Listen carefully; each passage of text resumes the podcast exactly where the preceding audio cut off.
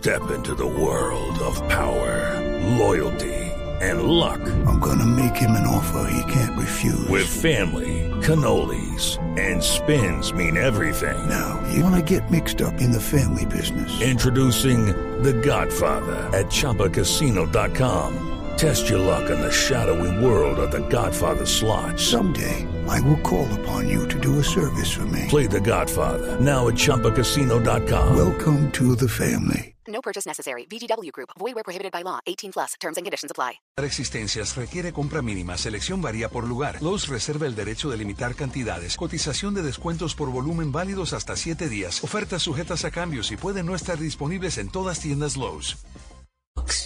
Yo creo que el presidente, que ahora la corrupción le entre por casa, pues debe ser un golpe muy difícil.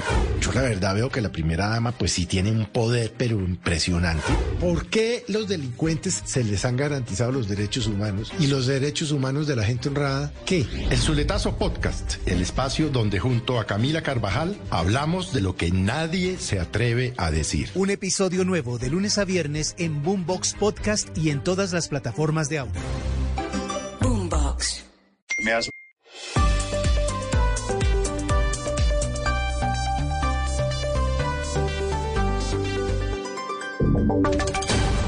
Voces y sonidos de Colombia y el mundo en Blue Radio y bluradio.com, porque la verdad es de todos.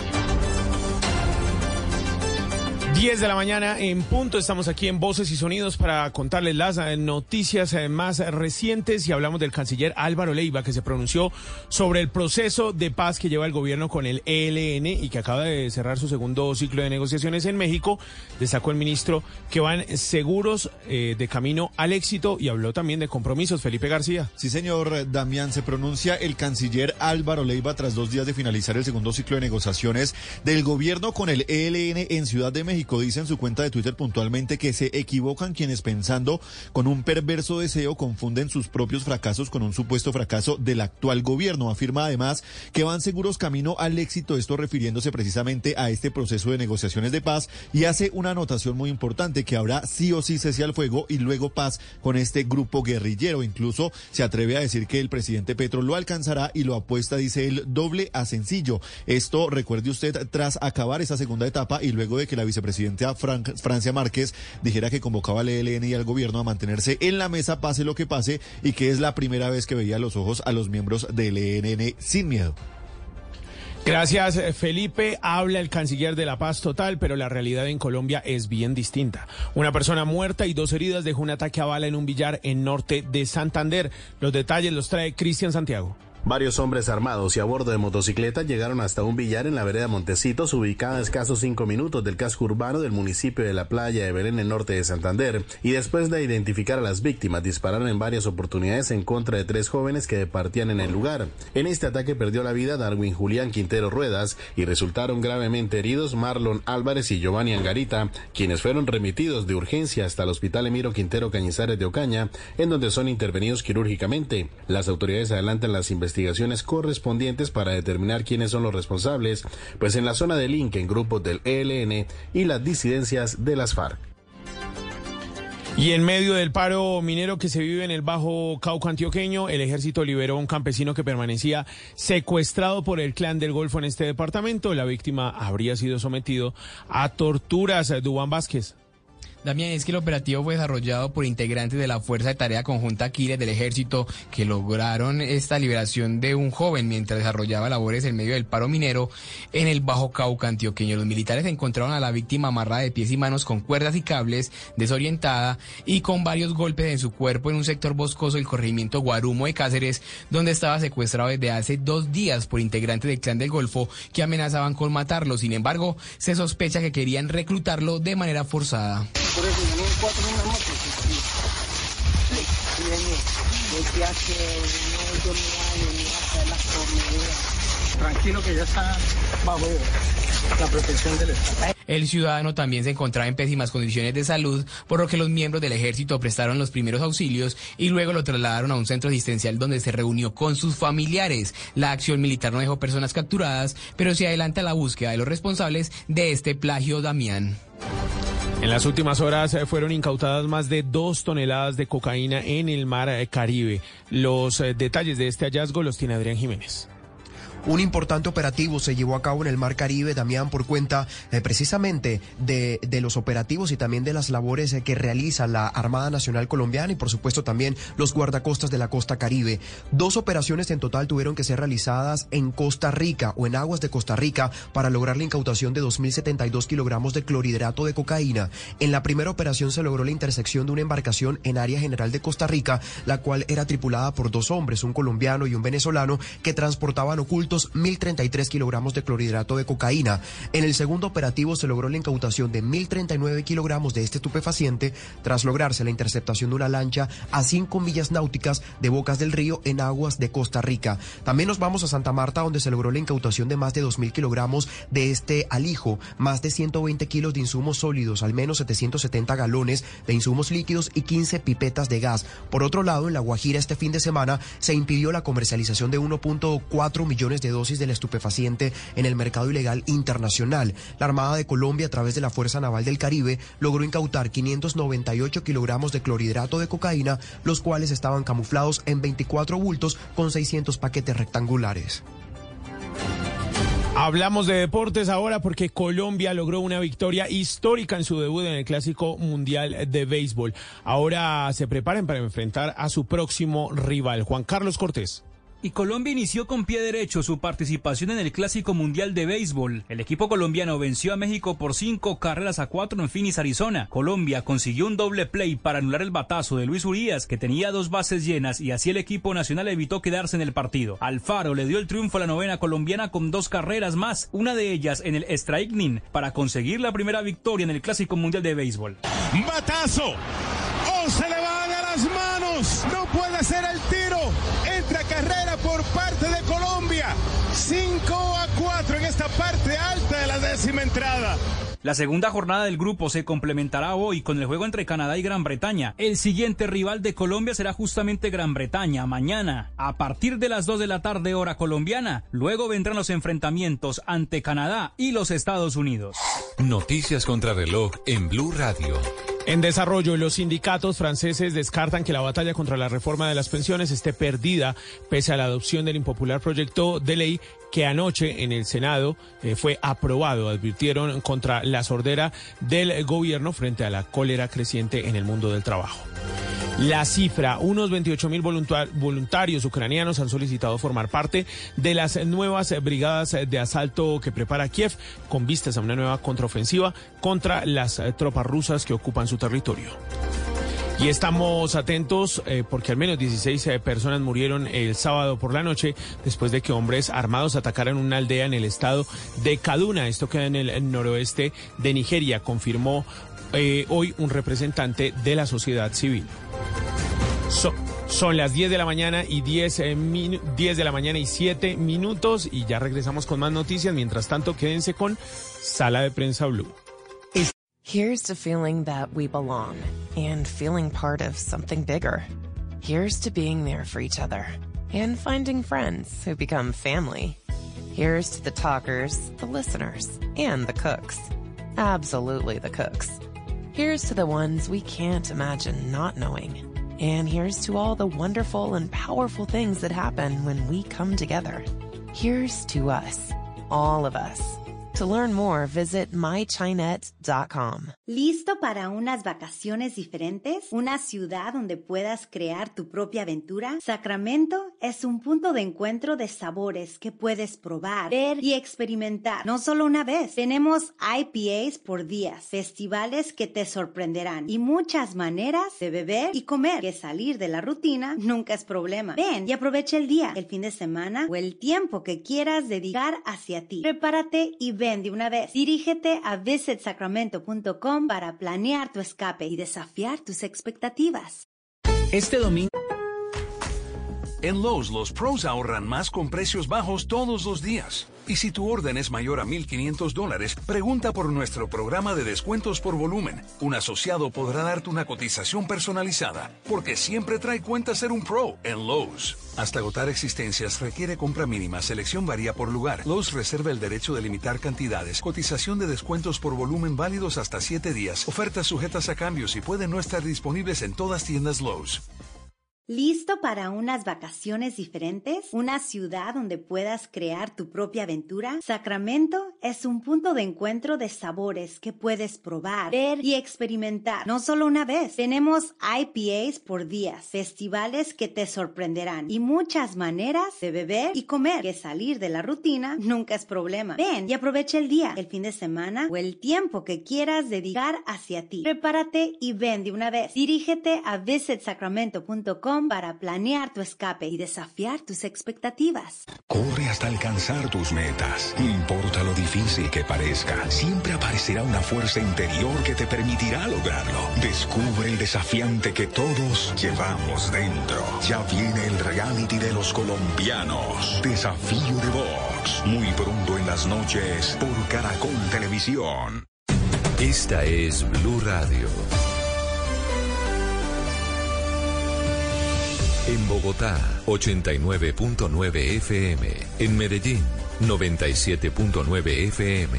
En Cali, 91.5 FM. En Barranquilla, 100.1 FM. En Bucaramanga, 960 AM. En Pereira y el norte del Valle, 89.2 FM. En Tunja, 103.1 FM. En Villavicencio, 96.3 FM. En Armenia, 89.2 FM.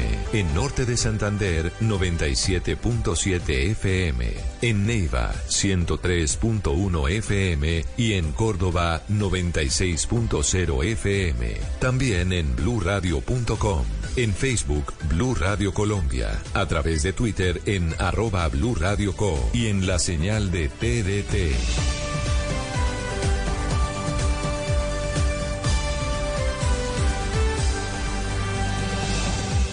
Radio, la alternativa. Lo mejor de la semana en su ciudad, en Colombia, en América y el mundo, acompañado del análisis de los mejores expertos y periodistas en Sala de Prensa Blue. Aquí empieza Sala de Prensa Blue. Dirige Juan Roberto Vargas.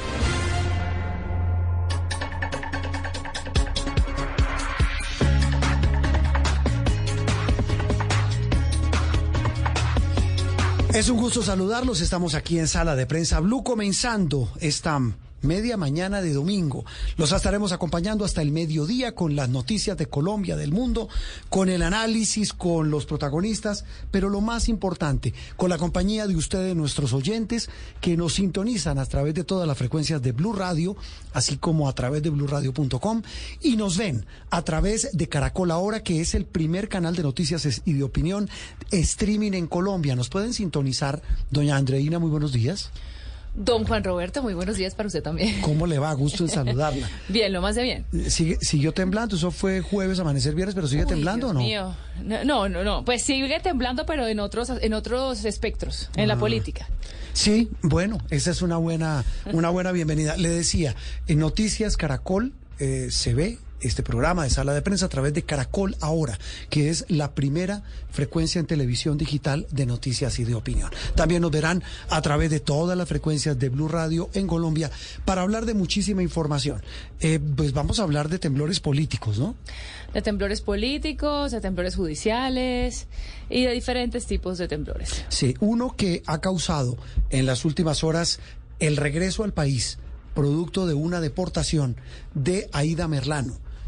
Eh, Aida Merlano, recordemos, eh, Andreina, oyentes y televidentes, eh, desde hace años se ha convertido en una figura casi que novelesca de la política nacional Bueno, primero, eh, y recordemos... de la costa caribe, Sí, especialmente. específicamente de la costa caribe. Recordemos que en 2018 pues eh, hubo un, un tema de compra de votos eh, que le fue adjudicado Aida Merlano. Luego hubo un, tuvo una cinematográfica huida de una cita médica, una cita odontológica. Y bueno, finalmente, como usted bien lo dice, en un momento, digamos que el timing también vale la pena como, como, como entenderlo. Finalmente, el gobierno de Venezuela, eh, recordemos que también está Armando Benedetti, eh, barranquillero también, como embajador de Colombia en Venezuela, y pues se logra finalmente que traigan deportada, como usted bien dice, no extraditada a Aida Merlano. El, el regreso de esta mujer, de esta excongresista eh, procesada en Colombia por temas de compra de votos, u- usted, usted es muy... eh, Usted es muy polite, muy diplomática para decir lo que implica el regreso. ¿Cómo fue que dijo usted, dependiendo del timing? El timing dice mucho porque digamos que ella ya tiene desde ese, desde, desde 2018 eh, allá en Venezuela y, ¿Y cómo así que el timing? Pues no pues sencillamente llama la atención el momento en el que Ah. No tan finalmente se logra. No sea tan diplomática, hombre. Qué casualidad que Aida Merlano regresa 15 días después de que estalla el escándalo del hijo de, de Gustavo Petro en Barranquilla. Un lío de faldas que termina destapando un monumental escándalo político en la costa caribe. Eh, Laura Ardila ha estado con nosotros aquí muchas veces. Es una muy, muy reconocida y respetada colega de la costa caribe. Estuvo al frente de la silla vacía en eh, la región caribe analizando y destapando mucho de lo que es hoy el entramado político en esa región del país. Laura, como siempre, un gusto saludarte hoy domingo en Sala de Prensa Blue. Juan Roberto, buenos días. Un saludo para ti, para Andreina y por supuesto para todos los oyentes. Usted me corrige, usted hoy está eh, como columnista del diario El Espectador y a qué más anda dedicada. Columnista del espectador Juan Roberto y comenzando un camino como freelance. Estoy terminando de escribir un libro y digamos como cerrando esa etapa de las redacciones, pero muy contenta de seguir haciendo periodismo, pero ya como independiente. Eh, no cierre esa etapa, que usted es muy valiosa, hombre. Ojo con eso. Eh, Laura, Gracias. ¿cómo leer, a propósito de, de- de- de- de escenarios y de timing, como dice Andreina, leer el regreso vía, pero además rapidísimo, ni siquiera extradición, es deportación de Aida Merlano a Colombia? ¿Qué implica? Juan Roberto, por supuesto, tú lo dijiste bien, llamativo. Es absolutamente llamativo, aunque no hay que eh, desconocer que el gobierno realmente llevaba trabajándola esto eh, bastante tiempo, digamos, un tiempo considerable, casi que incluso desde que comenzó el gobierno Petro, el abogado de Aida Merlano desde el año 2021, Miguel Ángel del Río, eh, había estado anunciando en sus redes que se estaba moviendo este proceso del regreso de Aida Merlano a Colombia. Llamativo en todo caso es por eh, precisamente la coincidencia que hay con el escándalo político protagonizado por el hijo del presidente y por supuesto por el año electoral. Este es un año electoral muy particular en Colombia, elecciones locales en las que las maquinarias, las viejas maquinarias que se han visto un poco desplazadas por nuevas fuerzas progresistas, se van a ver las caras, van a volverse a encontrar en una puja de poder eh, muy compleja en la que algunas maquinarias incluso están relacionadas ya con la izquierda, con las fuerzas progresistas, pero van a, a estar disputándose el poder en las regiones. Entonces, eh, Barranquilla y el Atlántico son joya de la corona electoral en Colombia, Sí. eh, son eh, la plaza más importante del Caribe en términos electorales, entonces va a ser muy clave esta puja de poder y, y, y- y- y se tiene que leer este regreso de Aida Merlano, por supuesto, eh, en esa en esa clave, ¿no? En clave electoral. Y, y en esa clave electoral, eh, Laura, ¿por qué no ayudamos un poco a poner en contexto a nuestros eh, oyentes y televidentes? ¿Por qué es tan clave el regreso y por qué tan llamativo, repito, justo 15 días después de que estalla el escándalo del hijo de Nicolás Petro? ¿Esto podría llamarse como eh, golpe con golpe yo pago, como la canción de Pastor López?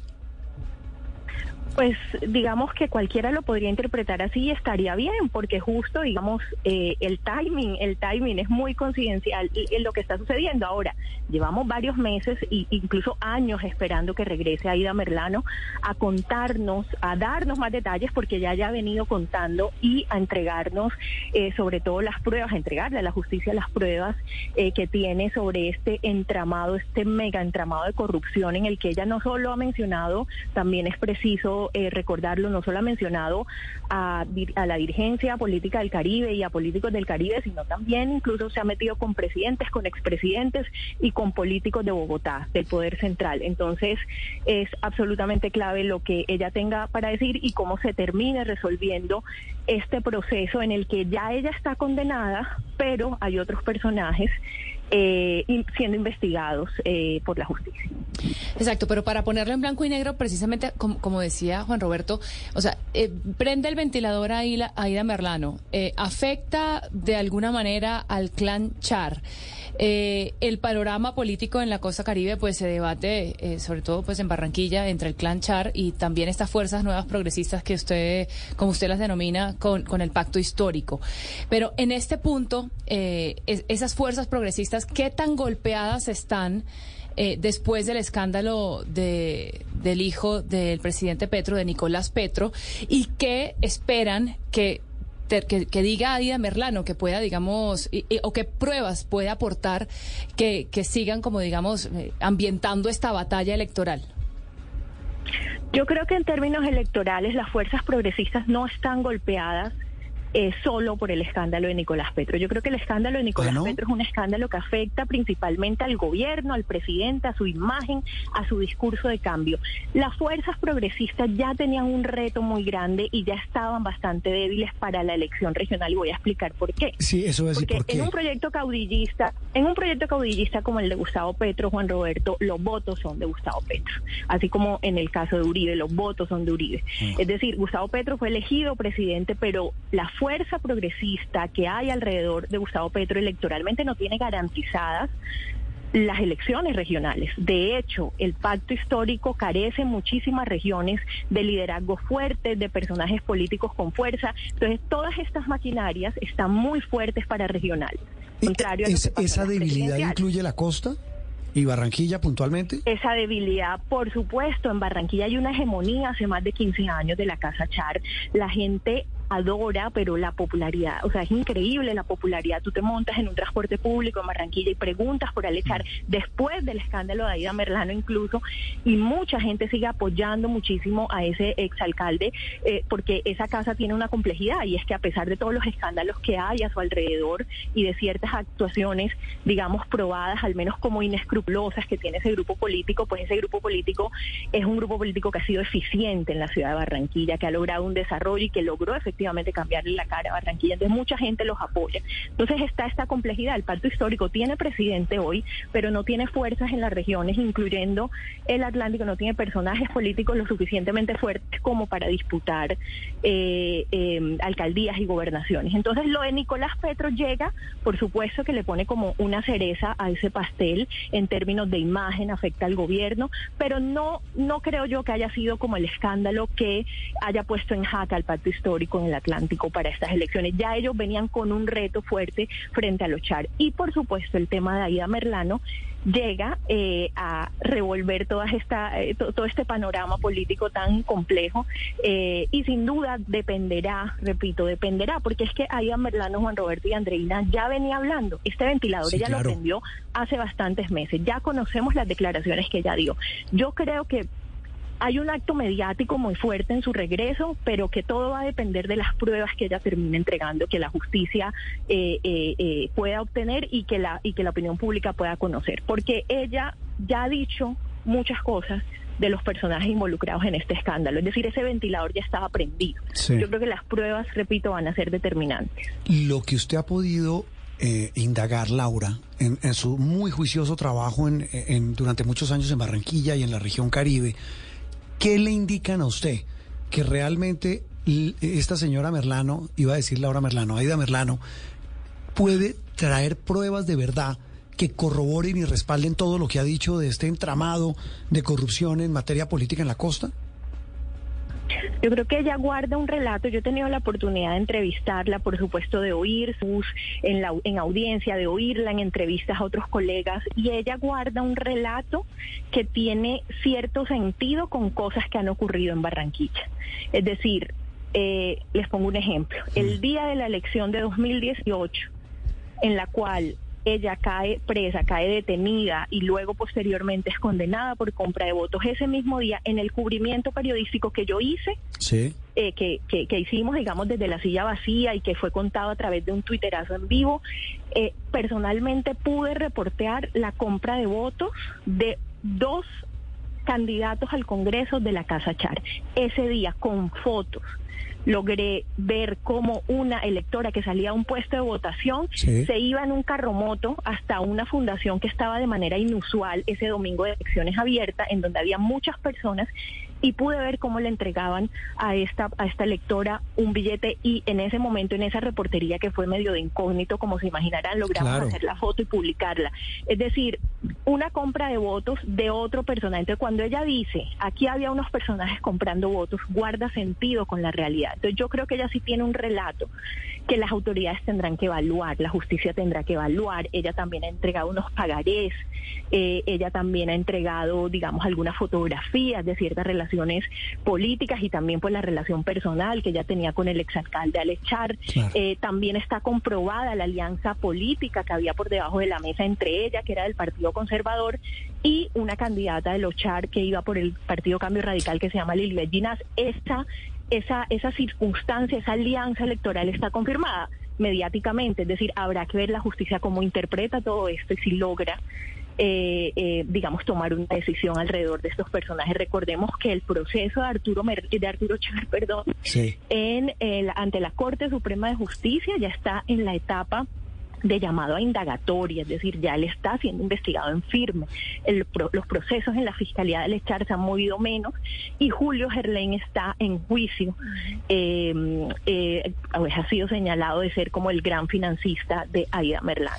Entonces, la justicia decidirá, pero uno, digamos, en términos mediáticos, Juan Roberto, ella sí ha dado eh, unas pistas que guardan sentido con la realidad. Ahora, ahora que mencionaba los Herlein, eh, había también, digamos, dentro del malestar, dentro de las fuerzas, digamos, del petrismo, eh, había, digamos, algunas denuncias de que el hijo de Gustavo Petro, de que Nicolás Petro, se estaba acercando a algunas fuerzas tradicionales en la costa, entre ellos los Herlein. Eh, ¿qué, qué papel juega, digamos, o, o- cómo están esas fuerzas allí? Si, si realmente, digamos, hay algún tipo de alianza eh, velada que, que, que no se conozca, de, de, digamos, entre el petrismo y fuerzas como los Herlein. Nicolás Petro tiene una relación de amistad con un sobrino del, del ex senador fallecido Roberto Gerlain, eh, que se llama Jorge Gerlain, que es hijo de un ex congresista de nombre Jorge Gerlain. Ellos tienen una relación de amistad. Eh, Jorge Gerlain, este sobrino que no está haciendo política en este momento, fue concejal, puso en sus redes en su momento que apoyaba la, eh, campaña de Gustavo Petro. Sin embargo, los Gerlain en este momento no son una fuerza política importante. Eh, esa casa política terminó eh, muy enterrada electoralmente después del escándalo de Aida Merlano. Yo sé que, y pues por supuesto con el retiro y luego el fallecimiento del senador Roberto Gerlain, ellos perdieron la curul que habían tenido durante más de 50 años en el Congreso de la República, eh, se quedaron prácticamente sin concejales, sus líderes, sus cuadros dentro de esa estructura clientelista que ellos manejaron durante mucho tiempo se repartieron entre varios varones electorales conservadores del Atlántico. Es decir, en este momento, si bien esa relación de amistad existe con este sobrino de Roberto Gerlain, eh, la casa Gerlain electoralmente perdió prácticamente toda su fuerza. Es decir, Sí. en este momento no existe y fue reemplazada por esa hegemonía eh, de los Char. Es que la hegemonía de los Char, una de las particularidades que tiene y que la hace tan única, es que en su región se ha, ha ido acaparando el poder y ha ido desplazando a las otras fuerzas políticas. Sí. Y, no, lleva o que sea, 15 hay años, ¿no? 15 años por lo menos. Y lleva más de 15 años y va de nuevo por la alcaldía. Eh, lleva Laura. más de 15 años además con doblete, gobernación y alcaldía Así, capital. siempre le pegan lo que llaman popularmente a la moñona. Eh, Laura, hablábamos de los efectos judiciales de los que usted, usted dice hay mucha expectativa por lo que muestre Aida Merlano como pruebas de lo que ha denunciado. Usted dice, y, lo, ha contado, re- estaba recordando el relato suyo. Claro que recuerdo ese reportaje de, eh, de esa compra de votos. eh, ah, me acuerdo de Casablanca, que era el sitio donde se hacían muchas de esas transacciones de compra y venta de votos. Pero en, en el campo político, que usted ya nos ha relatado, ¿qué tanto efecto puede causar lo que cuenta y lo que muestra Aida Merlano para, eh, en detrimento de esa hegemonía de la Casa Char? Bueno, esa es una muy excelente pregunta. Yo creo que esa es una pregunta muy clave, Juan Roberto. En las elecciones del año pasado, en las elecciones a Congreso, la Casa Char perdió fuerza. No, ya ahí estaban en medio de la tormenta de Aida Merlano eh, y no solo la tormenta de Aida Merlano, digamos, también hay que hay que sumar a esta situación el, el descrédito en el que han caído los políticos en general. Colombia está en una suerte de transición entre eh, co- con una especie de ruptura, no del todo, pero hay una suerte de ruptura con la vieja forma de hacer política y por supuesto los caciques y los políticos están desprestigiados, la gente, eh, digamos, no está votando por ellos y es cierto que los Char perdieron algunos cupos al Congreso en esa bancada tan grande que tenían el año pasado. ¿Qué efecto va a tener para este año? Bueno, como te digo, es una gran pregunta porque las elecciones regionales suelen ser a otro precio. En las elecciones regionales las personas que votan piensan más en, por supuesto, en lo local, ¿no? Hay, hay otras consideraciones. Siempre se dice que para las elecciones nacionales y especialmente para la presidencia las personas votan de manera un poco más libre, de manera un poco más por ideología. Para las elecciones locales pesan más otras cosas, pesan más eh, simpatías personales, hay un clientelismo un poco más cercano, digamos, ya una persona si va a votar porque le tienen, no sé, empleado al papá, eh, pues ya está pensando, en, Sí. ya tiene esa consideración por delante a la hora de decidir su voto. Y a eso hay que sumarle que en Barranquilla y el Atlántico, como les comentaba anteriormente, hay una gran simpatía que se ha mantenido a pesar del descrédito, digamos, es un poco paradójico, porque a pesar de que sí hay un descrédito y los char están más expuestos a nivel nacional, eh, los, eh, los medios de Bogotá los cubren, se habla más de ellos, pues ellos a nivel local siguen teniendo muchísima simpatía. De hecho, muchos sondeos que se han hecho y que se han publicado pues de manera más o menos reciente eh, hablan de que en este momento Alex Char, si se lanza, podría repetir alcaldía de iba- Barranquilla. Entonces, Claro, Laura, le iba a preguntar eso. Eh, usted hablaba de la, del déficit de figuras, en, digamos, en el progresismo, por llamarlo de alguna manera, y tratando de identificar al petrismo en la costa caribe. En el lado de los Char, la figura fuerte es Alechar, porque hemos visto a este muchacho, uno que es eh, pelirrojo, eh, Acosta. Carlos Acosta. Que lo sí, tienen, lo están Acosta. inflando y el- este muchacho llevan, él es, él actualmente es funcionario de la alcaldía de Jaime Pumarego. Él renunció, Ah, él, te- tenía un cargo importante, era tenía él, él fungía como gerente de ciudad y renunció y está en pre-campaña. Claro, para no inhabilitarse. Él está en campaña desde hace rato y re- repito, lo están mm, empujando duro, pero entiendo que él es una batería de cambio. Me da pena ser tan un poco despectivo, pero realmente qué pasa con Alechar? Eh, se lanzaría y seguramente vuelve a ganar, incluyendo con lo mal que le está yendo al Junior, que es otro medidor. Alguien se reirá, pero es que realmente es un medidor político también, Laura.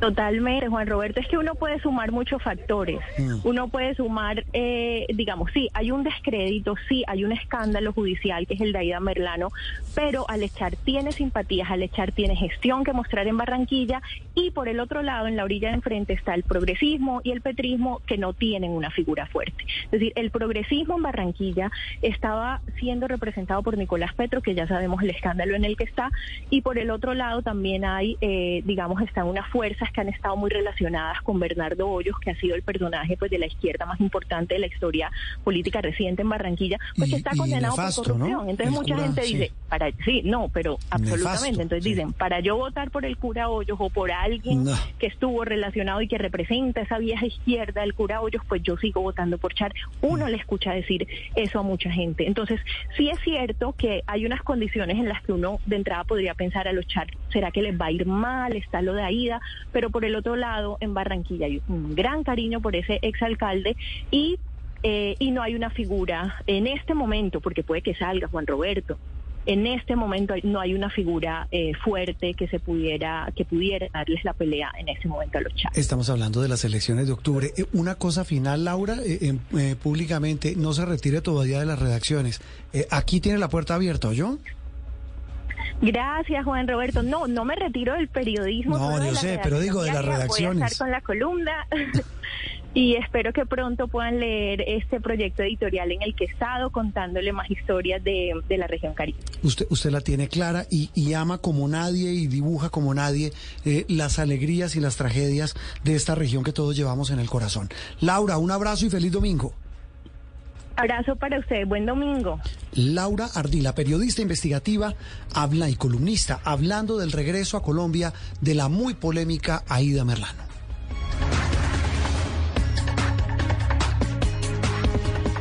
Aquí en Sala de Prensa Blue se lo contamos de una manera clara y diferente.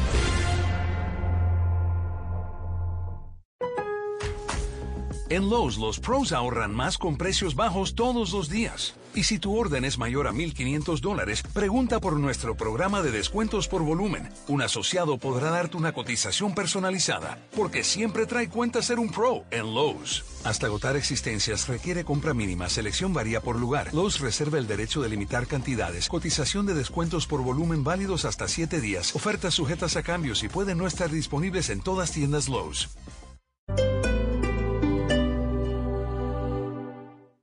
Esta es Blue Radio, la alternativa. Inspirada en las mil y una noches, la gran bailaora y coreógrafa María Pajés, premio Princesa de Asturias de las Artes 2022, presenta Desieres Sad, una obra de danza flamenca sobre la mujer contemporánea. 17 y 18 de marzo en el Teatro Mayor. Código PULEP LIC 789. Hay temas de conversación en donde todos queremos participar. Uno de ellos, el cine. Por eso, junto a un par de cinefanáticos, vamos a conversar sobre el evento que premia lo mejor del cine, los Oscar.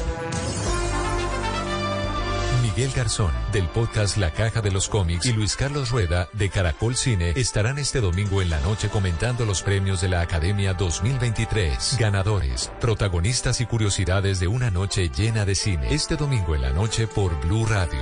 Te acompañamos en cada momento del día. En todas partes. App móvil, streaming, redes sociales, bluradio.com y todas nuestras frecuencias en el país. Blue, más que radio. La alternativa.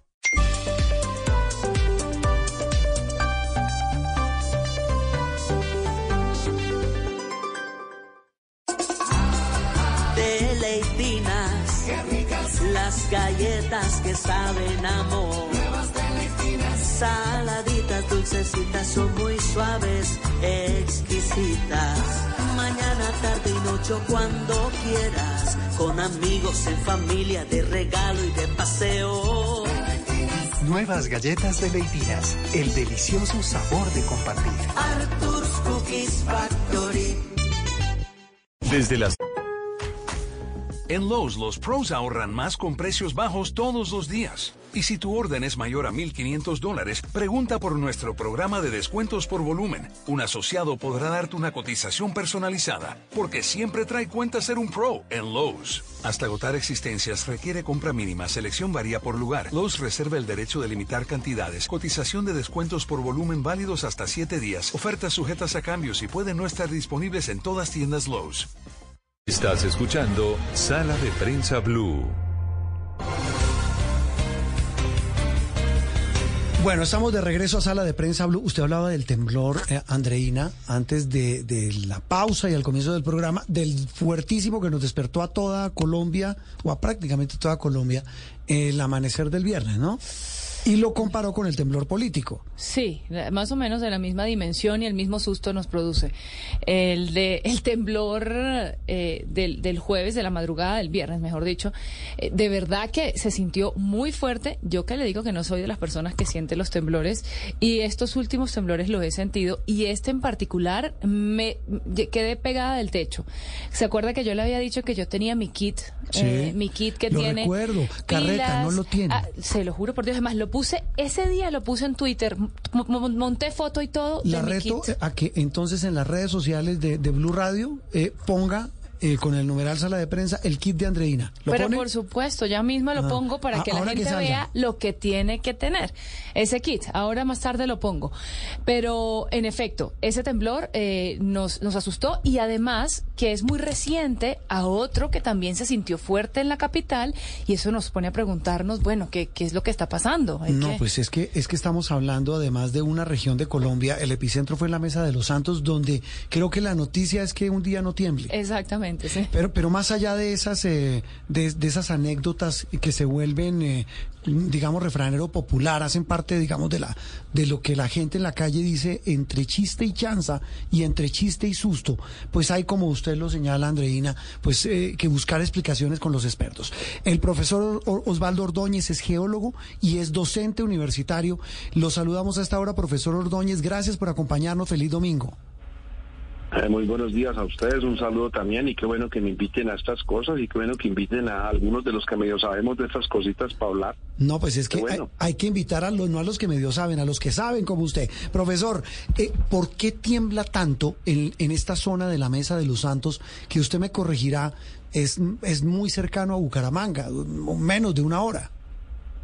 Sí, a ver, allá es un- una geológicamente, nosotros llamamos eso, se conoce como el nido de Bucaramanga, exactamente por su cercanía pues con Bucaramanga y es un sitio dentro del interior de la Tierra que está ubicado más o menos a, a 120, 150 kilómetros de profundidad, ahí debajito de la Mesa de los Santos y Bucaramanga, en donde la tectónica de placas, en este caso sí pues eh, podemos decir de esta palabra que uno de nuestros políticos mencionó, ahí más o menos eh, lo que modelamos es como que eh, tres placas se encuentran ahí en ese punto, o sea, como que decir que tres puños se encuentran en un mismo sitio y cada puño empuja para un lado. Entonces, en algún momento esa energía acumulada de esos puños, que en este caso son placas tectónicas, digamos, sobrepasa y se libera la energía, ¿no? Entonces, la liberación de energía genera el sismo. Claro. Por fortuna, por fortuna, y ustedes lo mencionaban ahí, es muy bueno que es raro el día que no tiemble en la mesa de los santos. Entonces, por fortuna, esa energía de esos de esas cosas empujando allá dentro de la tierra que son las placas tectónicas se libera digamos regularmente casi todas las semanas en, en Bucaramanga y hace que, que la energía de los sismos no sea tan alta no o sea nosotros allá las las magnitudes máximas deben llegar por allá a 6 esta fue de 5,8 porque si si esa energía no se liberara todos los días todas las semanas se acumularía en dos, tres años y podríamos tener sismos como el de Turquía. Por fortuna no tenemos eso, Uy. entonces es muy bueno lo que pasa allá geológicamente. Ok, entendido. Y, y otra pregunta es que dicen que la profundidad de este temblor del viernes no fue, eh, pues, fue, fue profundo, que no fue tan superficial. Es decir, se, se debía haber sentido un poco menos, pero no sé si fue idea mía, pero lo sentí más que nunca. Claro, porque la magnitud, como le digo, las magnitudes allá son 4, 8, 5, 5, 4. La magnitud es como la energía que libera un sismo. ¿no? Eso pues hay una escala que lo calcula ahí como con explosivos, con toneladas de dinamita.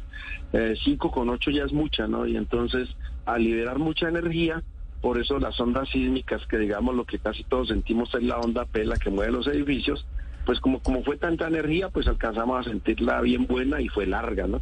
Esta vez fue larga, así que eso fue lo que pasó, pero generalmente pues, por lo menos yo que vivo en un piso 15, eh, casi siempre lo siento, así No. que de 5, eso siente uno que, que es más movileo tan bravo, pero pues esta vez sí 5 con 8 y eso ya 5 con 8 son, en términos de energía, es, eh, es mu- mucha cosa, ¿no? Entonces estamos- es muy fácil. No, sentirlo. pues cómo que sí duro. Yo veo en un tercero y lo sentí. eh, y tenemos muchas preguntas. Hablamos con el profesor Osvaldo Ordóñez, geólogo y docente universitario, sobre el sacudón con el que madrugamos de, eh, para amanecer viernes.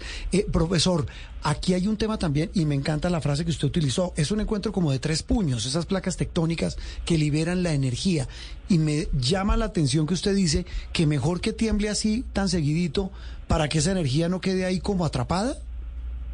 Sí, claro, eso es lo mejor que, digamos, en- dentro de las cosas malas, lo malo hay que mirar lo bueno, es que por lo menos en ese sitio esa energía se libera semanalmente, podemos decirlo.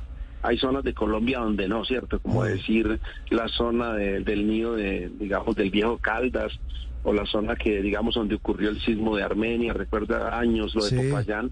Allá la energía que las placas también están generando ahí, pero ahí son dos puños que se encuentran, ¿no? una cosa que se llama la placa de Nazca y la placa de Sudamérica, y si apretan esos puños, ahí la energía no se libera semanalmente, sino que a veces se libera cada 10, 20 años y nos genera un sismo bien feo, porque esos sismos en esa región son más superficiales, el origen a 50, 30 kilómetros y de más energía, ¿no? Hablamos de magnitudes de 6, 6,5, así que por eso la destrucción de, de Popayán, las recuerdas, de Armenia, las afectaciones que ha habido aquí en Antioquia en algunas veces, ¿no? Entonces, eh, la gente de Bucaramanga o la tectónica de placa allá hace que la energía se libere semanalmente, entonces no se acumula en el tiempo y eso es muy bueno, ¿no? Sí. Y los, los diseños pues de edificios están hechos para eso, así que estamos, digamos, medio protegidos por ahora frente a esos fenómenos. Eh, profesor Ordóñez, usted habla, claro, por la intensidad, me puede decir, pero también eh, lo que más aterra es que se sintió prácticamente en todo el país, ¿no?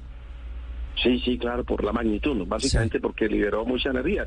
Es como si tú haces la explosión de un kilo de dinamita, pues de pronto la sientes cercana, pero si haces la explosión de 100 toneladas de dinamita, tiembla todo. seguramente la energía que libera eso es mucho más, entonces la siente mucho más gente y obviamente el daño pues es mayor. Entonces más o menos la intensidad es eso, no es que esta vez fue mucha, mucha cantidad de energía si la comparáramos con toneladas de explosivos que explotaron y entonces por eso la sentimos en casi todo el país y, y bien larguito y bien, digamos, bien, bien fuerte. larguito, yo lo sentí como una eternidad, pero Uy, digamos sí. fue como que 20, 25 segundos. Es que es que muy largo. Eso duró, duró por ahí, más, más de 10 segundos duró. ¿no? Le- yo le voy a preguntar algo. Hay gente que no lo sintió, pero es No. que- qué susto. pero- Yo todavía no salgo del shock, eh, de hecho. Eh, y yo le quiero preguntarlo, cero, o sea, cero de que su nos den- oiga, un paréntesis chiquito, profesor, ya que estamos en tertulia, que, que los que no lo sintieron nos den el consejo para cómo dormir así de bien. Exacto, sí, total. ¿Qué Ave María? ¿Ah? ¿Eso es que gotas de valeriana o de acepano? ¿Qué? Soltidem. No, yo, yo le quiero preguntar, Eh, qué susto. profesor Ordóñez, eh, que algo que no tiene nada que ver con su resorte ni con su, digamos, con su experticia y que a lo mejor ya es dentro de la cháchara, como dice Juan Roberto, pero a mí me deja sorprendida una, una cosa y es que eh, esa noche mi perro no dejó dormir en toda la noche y él es de los que duerme derecho y se paraba y ladraba y se paraba y ladraba y luego O sea, tembló. o sea, ¿Usted ha oído alguna vez que los animalitos de pronto sepan cosas que nosotros no ¿Lo pueden sabemos? presagiar? ¿Lo pueden presagiar? No, eso, no, mira, en eso han hecho muchos experimentos y los primeros que hicieron algo como en eso fue los chinos hace muchos años. Ellos pues detectaron pues una cosa con las aguas que habían pasado, pues los pozos de las aguas que se habían modificado y de pronto con pájaros y eso, pero lo que pasa es que de, de 100 veces que pasa eso, solo una o dos veces ha sido coincidente, ¿no? Entonces no, no es muy, digamos, muy, muy confiable, ¿no? Por ahora no tenemos un método de cómo pre- predecir pues que viene un sismo, ¿no? Lo único que pasó en los celulares es que nos decía como un minuto antes o 40 exacto, segundos 40 antes que venía un sismo, por eso pero eso es porque los equipos de todos los celulares están conectados con un cosito que ellos tienen que es un acelerógrafo.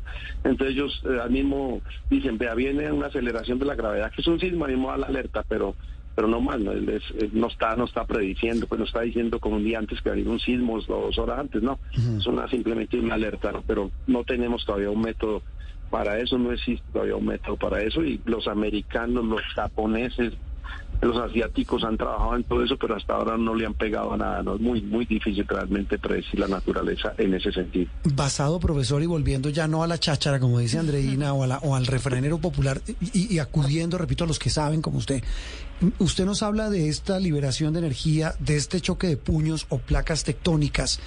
Eh, Colombia, además de esta, de esta, de este nido de Bucaramanga, que es donde usted dice que tiembla frecuentemente, tenemos otro lugar de Colombia donde se genere esa liberación de energía permanente que haga que, que en determinado tiempo y de una fre- con una frecuencia mayor tiemble, se mueva la tierra. Pues así como el de Bucaramanga, no, así que sea, pues digamos semanalmente, no, no. Existen los otros potenciales, pues como es la cosa del viejo Caldas que llamamos nosotros, eh, la zona de Murindó, pues el corredor de Murindó, Dabeiba y todo lo que es la zona de Armenia y, y el Cauca, ¿no? Allá, allá no, allá no hay, no hay liberación, digamos, continua de energía, sino que se está acumulando y un día nos va a soltar un mamotreto por ahí de magnitud 7, 7,5 y y ojalá no nos pase cosas como las que pasó pues en, en Popayán hace muchos años o en Armenia pues pero pero la posibilidad pues de sismos de magnitud mayor en esos corredores que te menciono son mucho más altas pero no son tan frecuentes no Sí. esa es la diferencia. En cambio en Santander es frecuente. Todos los días pues a los santanderianos pues tienen esa digamos ese privilegio no de todos los días o semanalmente sentir allá los, los guarapazos del nido de Bucaramanga pero son de magnitud manejable no soportable Eh, Guarapazos, hacía rato no oía esa palabra, es decir, un guascazo, guarapazo. Eh, pues me encanta eso. Eh, profesor, no quiero desaprovecharlo porque sé que usted además en este tema de, de- de- de- de geología, pues ha hecho estudios muy juiciosos sobre un tema que entre comillas nada tiene que ver, pero es lo que está pasando en la vía panamericana. Y ahí siempre los expertos nos dicen, las vías en Colombia sufren también por este choque de placas tectónicas. En el caso puntual de la vía panamericana, estamos hablando también de un choque de, platas, de, placas tectónicas que hacen que esa carretera prácticamente sea inviable. No, no, no, allá no, allá, allá fue por, una falla, no, una falla haber Ah, es una falla, que es distinto. Claro. Una falla, no una falla haberla hecho por ahí. Ah. Ah, bueno, entonces sí estoy bien. Es una falla, como la- cuando un geólogo hace un- una, una embarrada, decimos, es una falla. Ah, bueno, ya pensé que era Una que me había equivocado. Ah, bueno, Una entonces- falla haberlo contratado. Eh, Precisamente por ahí no se podía hacer la vía, porque es una zona geológica, digamos, en ese sector específico, un antiguo deslizamiento, un material que antiguamente se había movido y que era susceptible de moverse en cualquier momento, así que no tiene que ver ni con placas tectónicas ni con fallas geológicas. ¿no? Ah, bueno. La falla es los ingenieros que diseñaron por la vía ahí. Ah, Esa esa es la falla. Venga, y hablando de fallas, eh, lo aprovecho porque es que de verdad, el debate que hay en Bogotá de si se hace el metro elevado o subterráneo, el que usted seguramente ha oído hablar en medio de estos debates políticos entre la alcaldía de Bogotá y la presidencia, entre Claudia López y Gustavo Petro. Geológicamente, ¿qué es más conveniente para Bogotá? Geológicamente para Bogotá, a ver, eh, o sea, lo mejor, lo mejor en cualquier lugar del mundo y de forma general, pues entendemos en la academia son las obras subterráneas, ¿no? de forma general. Sí. Eh, lo segundo, bueno, es el del elevado, ¿no? El otro es a, a ras, pues, a tierra, esos son como los escenarios, ¿no? Sí. Ya después viene, esos son los costos. Mucho más costoso es hacer un metro subterráneo, Pero, evidentemente. pero digamos. geológicamente, ¿cómo es la tierra de Bogotá? Por eso. Es muy costoso porque la geología de, de, digamos, del subsuelo ahí en Bogotá, eso antiguamente fue un pantano. Es un pantanero pues que se secó, por eso se llama la sabana de Bogotá. Entonces eso tiene materiales eh, de arcillas, de lodos, poca compactación y la construcción de esos materiales es muy costosa. Se puede hacer, sí, muy costoso. Pero vale Y más. adicionalmente, pues sí, vale más o menos del orden de a un, un metro a ras vale uno. Uno elevado vale tres veces más a cuatro. Y uno subterráneo vale de cinco a siete veces más. Esos son los, los costos. Entonces aquí la- el problema no es cuál es el mejor, sino... El que eh, valga menos y el que salga más rápido. No, para cuál tenemos dinero. Mm. Eh, El problema es ese, ¿no? Porque es que usted no puede planear de, de tener un Ferrari o un Twingo, pues como el caso pues de Shakira o un... Cuidado con el Twingo, que yo soy del Team Twingo. Yo también soy Team Twingo. Ojo con eso. Si no es, es qué dinero tiene, no qué dinero tiene el país, porque los, los tres se pueden hacer, digamos, en tiempos es lo mismo, eso no es mucho problema hoy en día con la ingeniería, sino los costos y lo que tiene el país de capacidad. Entonces hacer un metro subterráneo hoy es demasiado costoso para el país, no hay como, no hay como, digamos, soportarlo, pero el problema básico es, digamos, los estudios que no existen. Cuando te hablo de subterráneo hay que hablar entonces de acuíferos, de aguas subterráneas, de entornos que no se han estudiado ni se han perforado, porque las estaciones de, para poder ser viable en Bogotá, estaciones en alguna parte deben estar a 50 metros de profundidad. Y no hemos estudiado, no hemos perforado eso, ¿no? Y si a eso le sumamos toda la prohibición ambiental que hoy tiene, digamos, ministras como la Susana Mohamed, que prohíbe hasta respirar, y si a eso le sumamos lo que mañana hay en el acuerdo de Escazú, pues en cualquier momento se hace inviable hacer obras en Colombia y más una subterránea, porque los efectos sobre los entornos subterráneos no son tan fáciles de estudiar y de dimensionar. Sí, sabe Entonces, que, mire, técnicamente eso es muy duro, ¿no? Sí, es que lo, interrumpo, profesor, es que mire que el tema es apasionante, porque hace poco estuve en una discusión sobre ese tema y es que yo no sabía, tengo que decirlo, pues mire, usted que es experto, profesor, que Bogotá prácticamente está debajo de agua. La, Sí, la sabana de Bogotá, podemos- yo no sabía. Claro, o sea, desde el punto de vista geotécnico, eh, Bogotá en muchas partes está construido sobre un pantanero, ¿no? Que ya está consolidado, que ya está seco, pero porque él, digamos, soporta edificios que hacen con unas cosas que llaman zapatas y equilibra las cargas. Pero en este caso, excavar un túnel, pues excavarlo no será mucho el problema, pero los estudios que implican qué pasa pues con las aguas subterráneas, los acuíferos, qué nos vamos a encontrar allá, pues eso seguramente le va a aparecer cositas ahí. Y como esos estudios de detalle no están hechos, pues sería uno como tirarse por un precipicio abajo, ¿no? Sin paracaídas. Pueda que se mate como pueda que no, pero, pero entonces no podemos hacer una irresponsabilidad técnica desde que no tengan los estudios. Y vuelvo y le reitero, lo mejor son las obras subterráneas, eso no lo discute nadie. Pero para es- poder hacer eso hay que estudiar, hay que perforar mucho, hay que gastar mucho más en exploración, porque solamente imagínate, para yo fundar una columna como la del Metro de Medellín, pues usted solo hace una, un estudio en la columna.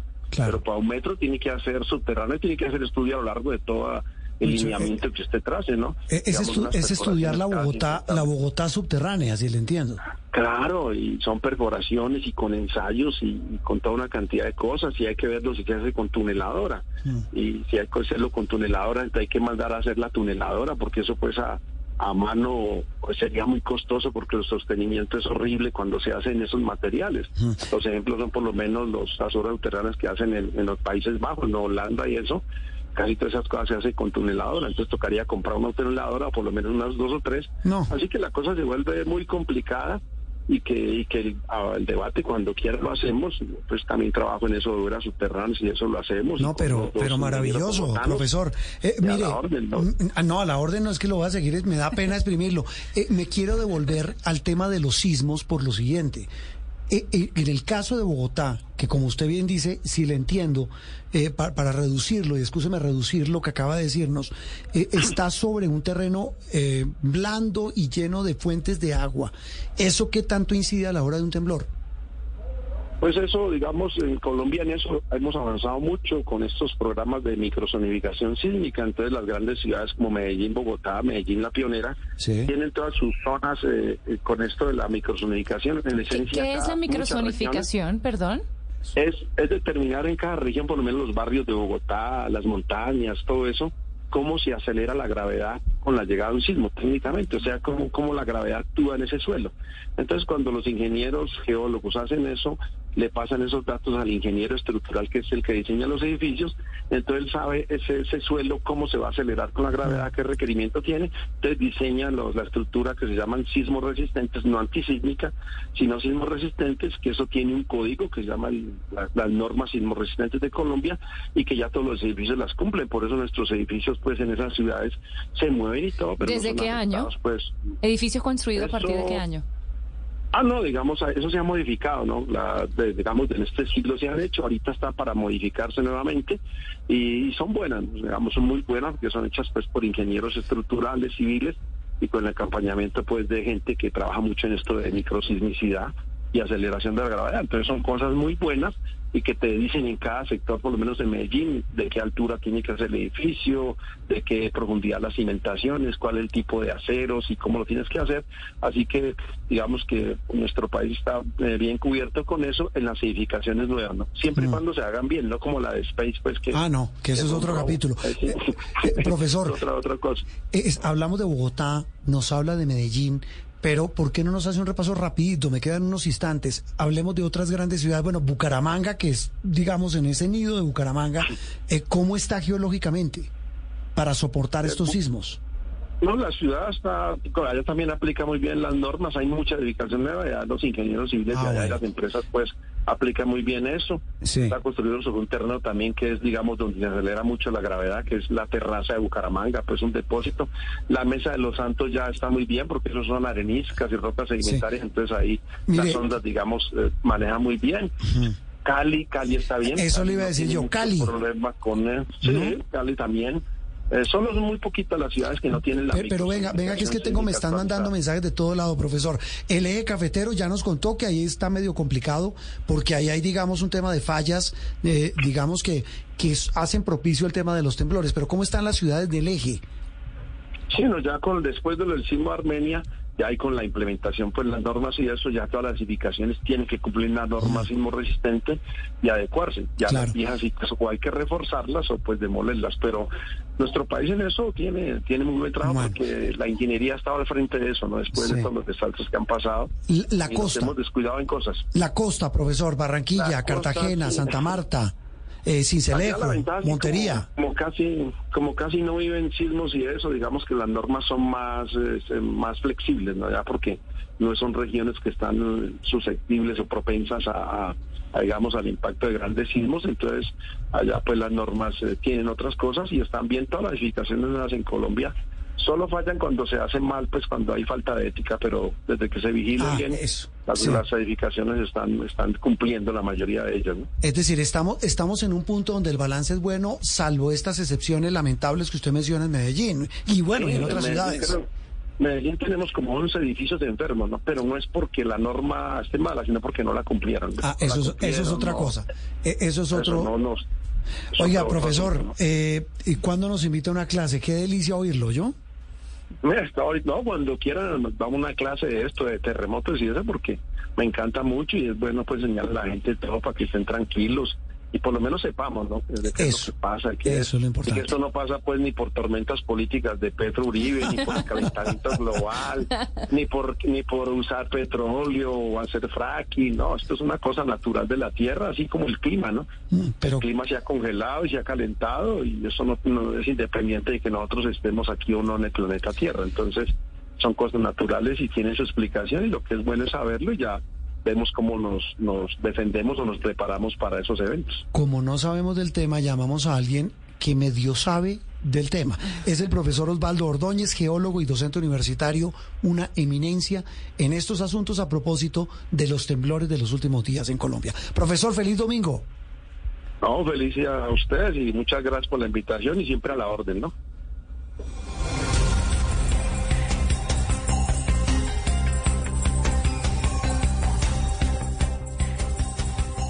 Esto es Sala de Prensa Blue. ¿Listo para unas vacaciones diferentes? ¿Una ciudad donde puedas crear tu propia aventura? Sacramento es un punto de encuentro de sabores que puedes probar, ver y experimentar. No solo una vez. Tenemos IPAs por días, festivales que te sorprenderán y muchas maneras de beber y comer. Que salir de la rutina nunca es problema. Ven y aprovecha el día, el fin de semana o el tiempo que quieras dedicar hacia ti. Prepárate y ven de una vez. Dirígete a Visit Sacramento para planear tu escape y desafiar tus expectativas. Si es opinión. Pues aquí están las embarradas de la semana al estilo Bosco. Sigue enredado Petro por su hijo que en campaña con pesos se bendijo. Regresa a nuestra tierra. La Merlano a contar lo que encierra. A diez manos. Maduro en Venezuela se destaca. El mismo porque piensa como vaca. Y la imagen de Petro ha bajado. Más que caballo fiero. Desbocado. Pero no se preocupen, que cambio es cambio. No, no, no. Sueñe despierto que no, que no, que no, que no. Porque, señor. Con trampas que renuevan, nos quieren gobernar. Viendo cuál más se lleva, nos quieren gobernar. Inventando alzas nuevas, nos quieren gobernar. Y uno apretando, güey, deja gobernar.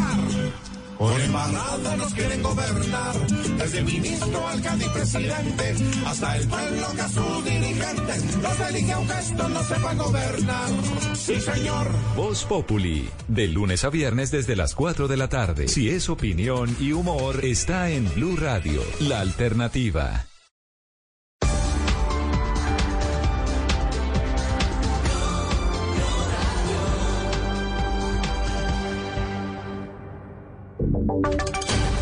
Voces y sonidos de Colombia y el mundo en Blue Radio y bluradio.com, porque la verdad es de todos.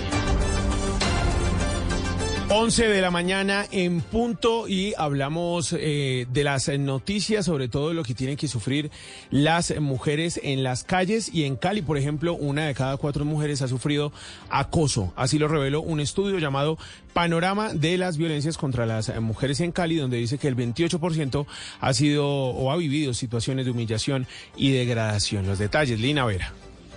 Damián, así es, un estudio realizado por Cali Como Vamos, el Observatorio para la Equidad de las Mujeres y la Universidad ICESI reveló que gran parte de las mujeres en Cali ha recibido comentarios para subestimarlas o bajar su autoestima. De acuerdo con los resultados, el 28% ha habido situaciones de humillación, el 83% han sido maltratadas psicológicamente más de una vez, el 25% expresan haber sido manoseadas, besadas o tocadas sin consentimiento, de los cuales el 63% de las veces fue por un desconocido. Natalia Escobar es del Observatorio para la Equidad de las Mujeres en Cali. Esto, digamos, es un reflejo de lo que las mujeres vivimos en el espacio público. Generalmente nos encontramos en un ambiente hostil, en un ambiente violento. Lo que pasa, digamos, en el transporte público es muy complejo. Las mujeres, pues en general, sentimos mucho temor de salir a la calle. A partir de los datos recopilados, se estableció que las mujeres en Cali están totalmente de acuerdo con que es mejor no provocar a los hombres cuando están bravos y el 25% considera que las mujeres que siguen con su pareja después de ser golpeadas es porque les gusta Damián. Bastante particular este estudio, Lina, que les estaremos contando más eh, detalles en bluradio.com por si, por si quieren conocer el desarrollo de esta noticia. Y también eh, les eh, vamos a contar sobre la banda que está dedicada a lavar millonarias sumas de dinero en Colombia y que fue desmantelada después de que capturaran a sus integrantes en Barranquilla, en Bogotá y en Medellín. Adrián Jiménez.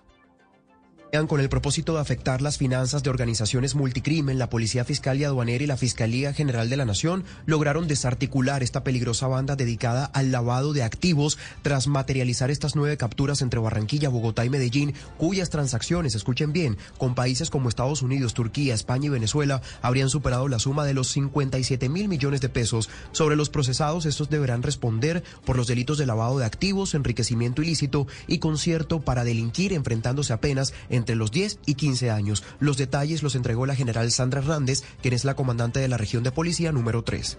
Logramos la captura de nueve integrantes de una organización multicrimen, especialmente en la ciudad de Barranquilla, Bogotá y Medellín, quienes habrían lavado activos por más de 57 mil millones de pesos a través de exportaciones ficticias y a través también de 11 empresas fachadas en el Caribe, en su mayoría. Cabe destacar que Jimmy Sánchez, alias El Chiqui, cabecilla de esta organización criminal, fue capturado en la ciudad de Barranquilla por la Policía Nacional con fines de extradición en abril del 2022, señalado de participar en esta red transnacional de lavado de activos.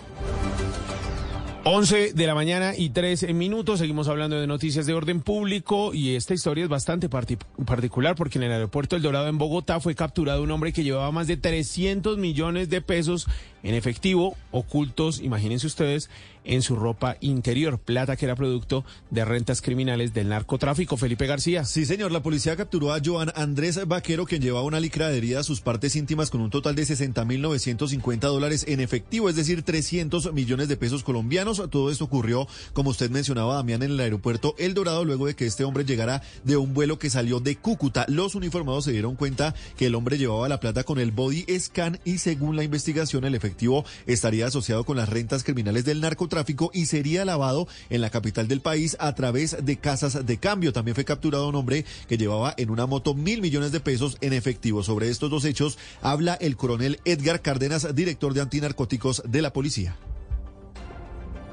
capturó en la ciudad de Bogotá a una persona que se movilizaba en motocicleta, que llevaba consigo 913 millones 239 mil pesos.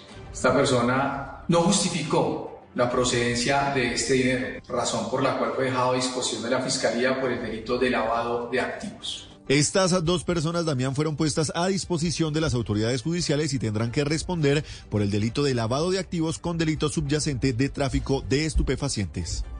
Y un taxista fue condenado porque sirvió como intermediario de una empresa bananera para pasarle dinero a las autodefensas paramilitares en Antioquia. Esto hace más de 20 años. Dubán Vázquez tiene la historia. Damián, se trata de Luis eh, Alberto Agudelo Jiménez, un taxista que fue sentenciado a tres años de cárcel y al pago de una multa de más de mil millones de pesos por el delito de concierto para delinquir. Según la investigación de la Fiscalía, este conductor fue el intermediario de una comercializadora internacional de banano para hacerle llegar dineros a las extintas autodefensas campesinas de Córdoba y Urabá entre 1996 y 1999. El director especializado contra las violaciones de los derechos humanos de la Fiscalía, Hugo Tobar Pérez, sostuvo que se obtuvieron soportes contables, recibo y comprobante de pago de los millonarios desembolsos que luego el taxista retiraba para entregarlos a los paramilitares en Antioquia. Asimismo, se estableció que este hombre hizo los respectivos retiros y entregó periódicamente los recursos en Medellín y apartado en el departamento de Antioquia a enviados del, frente, del entonces Frente Arles Hurtado de las AUC. Ante las pruebas obtenidas, el taxista aceptó el delito y se sometió a la sentencia anticipada con el sistema penal anterior de la Ley 600 del 2000. Sin embargo, contra la sentencia proceden apelaciones, Damián.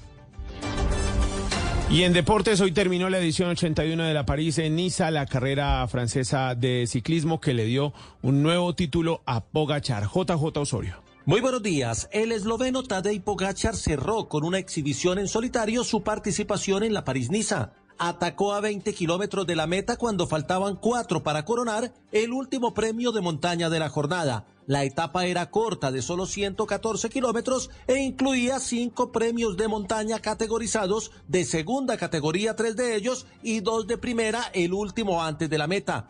El ataque de Pogachar fue fulminante. Llegó solitario a la meta y se consagró campeón con tres victorias de etapa, el título en la clasificación general, la clasificación por puntos y la clasificación de jóvenes. El segundo lugar en la etapa fue para Jonas Vingegaard, que se impuso al sprint sobre David Gaudú, Simon Yates y Mateo Jorgensen. En la clasificación general, el podio quedó con Pogachar ganando la carrera por 53 segundos sobre Gaudú y 1.39 sobre Jonas Vingegaard. El esloveno ha competido en tres carreras este año y en las tres ha sido campeón. En la París-Niza, el único colombiano que tuvo actividad fue Daniel Felipe Martínez, que terminó en el puesto 25 de la clasificación general. Noticias contra reloj en Blue Radio. En Noticias en Contrarreloj les contamos noticias en desarrollo porque la empresa estatal de Unión Eléctrica de Cuba prevé para este domingo apagones en hasta el 14% del país en la tarde-noche, el horario de mayor consumo. La cifra, unas 23 mil personas, según datos oficiales, se manifestaron este domingo en el centro de Madrid a favor de la vida. La protesta se llamaba desde su inicio hasta su fin natural, esto para rechazar el aborto que es legal en España. Y estamos atentos al gobierno de Venezuela que se solidarizó este domingo con Perú por las intensas lluvias e inundaciones en el norte del país andino causadas por la presencia del ciclón Yaku frente a las costas y envió sus condolencias a los familiares de los al menos siete fallecidos por este fenómeno natural. Son las 11 de la mañana y 8 minutos. Al mediodía nos volveremos a escuchar con más noticias aquí en Voces y Sonidos en Blue Radio. En Lowe's, al ser miembro de nuestro programa MVPs para Pros, ahorras al comprar electrodomésticos confiables GE para tus propiedades. Aprovecha ahora de nuestros puntos y recompensas al ganar un punto por cada dólar que gastes en el duradero y económico juego de lavadora y secadora GE. Visítanos en tiendas o Lowe's.com y ahorra en grande en electrodomésticos GE. Puntos se calculan antes de impuestos y tarifas después de los descuentos aplicables y hay. Válido 3.4 al 3.19. Sujeto a cambios de marzo, la calle llega con la manda más de los combos. Te regalamos el pago del arriendo, el pago de los servicios y entradas para nuestros grandes conciertos. Romeo Santos, Alejandro Fernández y la noche del guaro y del despecho. Todo porque en tu calle sintonizas la calle 96.9 FM. La que siempre te da mucho más. Opinión, análisis y mucho más aquí en Sala de Prensa Blue. Estamos de regreso en Sala de Prensa Blue. Hablamos de otro temblor, doña Andreina, y oyentes y televidentes. Sí, bueno, este, este no sé si es temblor no, o es... Sí, lo tengo. El temblor de la billetera. bueno. Sí, la billetera tiembla con las tasas de interés. Recordemos que eso es todo un asunto técnico del que hemos dado cuenta aquí. Hemos hablado que el Banco de la República eh, vamos a ver si mi invitado me dice si paso o no la, la, prueba. El Banco de la República, que es el que controla entre otras cosas, por orden de la Constitución, el costo de vida. Cuando está muy alto el costo de vida, sube las tasas de interés, lo que llaman las tasas de referencia, que es las que establece el banco emisor, en este caso la Junta del Banco de la República, para que en la medida en que esa tasa de referencia suba, suben las tasas de interés que los bancos cobran a sus clientes por los préstamos. ¿Eso para qué? Para que entre más caro el crédito, se supone que haya menos plata circulando en la economía y haya menos consumo. El eh, señor Orlando Santiago, amigo de esta casa, es fundador de la compañía Fénix Valor y es un experto en temas de economía. Más o menos medio pasé la, la prueba. Orlando, buenos días, feliz domingo. Hola Juan Roberto, buenos días por la invitación. Hermano, yo podría decirle que usted hizo la pregunta y usted hizo la respuesta. Pero, digo, está bien, ¿no? Perfecto, perfecto. Bueno, pero es que ahora sí viene la pregunta para usted de experto. Hoy lo hemos llamado, como hemos hablado con los expertos desde el jueves pasado, cuando el Banco de Colombia, que es el más grande del país, entiendo que tiene más de 10, 12 millones de clientes, dijo que a pesar de que las tasas de interés estén altas, por lo que acabamos de contar, pues esto es un mercado de oferta y demanda, voy a bajar las tasas, creo que a la mitad, más o menos a los 25, 26%. ¿Para qué? Para atraer a la gente para que vuelva a obtener créditos. Así es. La pregunta es esta, ¿por qué lo hacen siendo tan caras? Es decir, los bancos estaban ganando mucho, es decir, ¿sí se pueden bajar las tasas? Bueno, Juan Roberto, pues es un escenario bastante atípico. De hecho, se va a reescribir la historia colombiana en cuestiones de tasas de interés. ¿Por qué? Primero porque, bueno, hay que recordar que eh, la petición la hizo el presidente Gustavo Petro. La cuestión es que en términos de mercado, las tasas que ya estaban cobrando hasta antes de estos anuncios, usted lo sabe, estaban en promedio arriba del 40%, ¿cierto? Sí. 40, 42, 43. Entonces, hay algo muy elemental en economía que se llama oferta y demanda. Si usted tiene un producto que para acceder tiene que ir un cliente y pagar 40, 42%, pues el número de personas que van a estar dispuestas a hacer compras al 40% va a ser inferior al número de personas que se van a animar a coger la tarjeta de crédito al 20 o al 25. Entonces, es una medida bastante audaz y oportuna de los bancos, hablando solo desde un punto de vista, desde la operación de los bancos. Los bancos pueden decir, yo prefiero cobrar menos tasas, pero no perder la cantidad de, de, de- de consumos que me hacen mis clientes. Ah. exactamente, que quedarme con el cuarenta y tanto por ciento y que la gente definitivamente eh, deje la tarjeta de crédito guardada o cualquier tipo de línea de crédito. Y pues por supuesto que esto, esto viene de la mano, es una reacción del- del- del- de la petición del presidente Gustavo Petro, pero luego a lo mejor ya me va a hacer la pregunta, esto va a reñir con los esfuerzos que hace el Banco de la República, así que se va formando un, un cóctel bastante delicado. Eso le iba a preguntar precisamente, ¿cómo va a influir en la inflación? Exactamente, vale, Andreina. Pues justamente el Banco de la República sube las tasas de interés. No el Banco de la República, todo el mundo, porque esto no lo está pasando Colombia, ¿no? O sea, esto es- no es un problema local. La inflación es el problema número uno desde el año anterior. Sí. Entonces, la medida más clásica de los bancos es subir las tasas por una cuestión elemental. Si usted sube las tasas y mire que se estaba logrando, entre comillas, pues ¿quién se anima a hacer compras con la tarjeta de crédito al 45%? Pues muchos no. ¿Eso qué es lo que pasa? Pues que por supuesto reduce la cantidad de compra de bienes y servicios y la inflación cae. Sí. Pero entonces ahora eh, el Banco de la República, por un lado, toma una medida y el gobierno coge una pistola y, y empieza a hacer tiros a la, a la tierra. Porque los esfuerzos que está haciendo el Banco de la República para que los colombianos controlen un poco el consumo, pues los bancos comerciales, por petición del presidente Gustavo Petro, le están diciendo a la gente, ahora le voy a cobrar la mitad. Esto es como si saliera un payaso a hacer una promoción y decir, bueno, aprovechen, aprovechen la oferta y, y mucha gente va a salir. Así que esto, Andreina, Juan Roberto y los oyentes, pues por supuesto que tiene un efecto negativo en la inflación, porque si el objetivo es contro- controlar la inflación y se bajan las tasas de interés a la mitad, pues la inflación otra vez, todo el esfuerzo que hemos hecho todos los colombianos, pero que ha dirigido el Banco de la República, pues se va a borrar con la mano con este tipo de, de comportamientos, que en, un- en otras condiciones sería magnífico. Claro, Colombia es uno de los países con las tasas de interés en condiciones norma- normales más altas, pero en una situación de inflación, este ejercicio puede ser bastante peligroso. Orlando, pero ahora decía usted que, yo sé que esto es también una pregunta un poco política, pero pues la política y la economía van de la mano. Eh, el, el- el presidente Gustavo Petro le pidió a los bancos que hicieran esta reducción de tasas de interés. Ellos acceden, pero ¿usted cree que es un gesto de buena voluntad de los bancos con el gobierno o realmente responde más al tema de mercado? Bueno, bastante audaz ahí en, en esa pregunta. Yo creo que es un poquito de las dos, Andreina y Juan Roberto.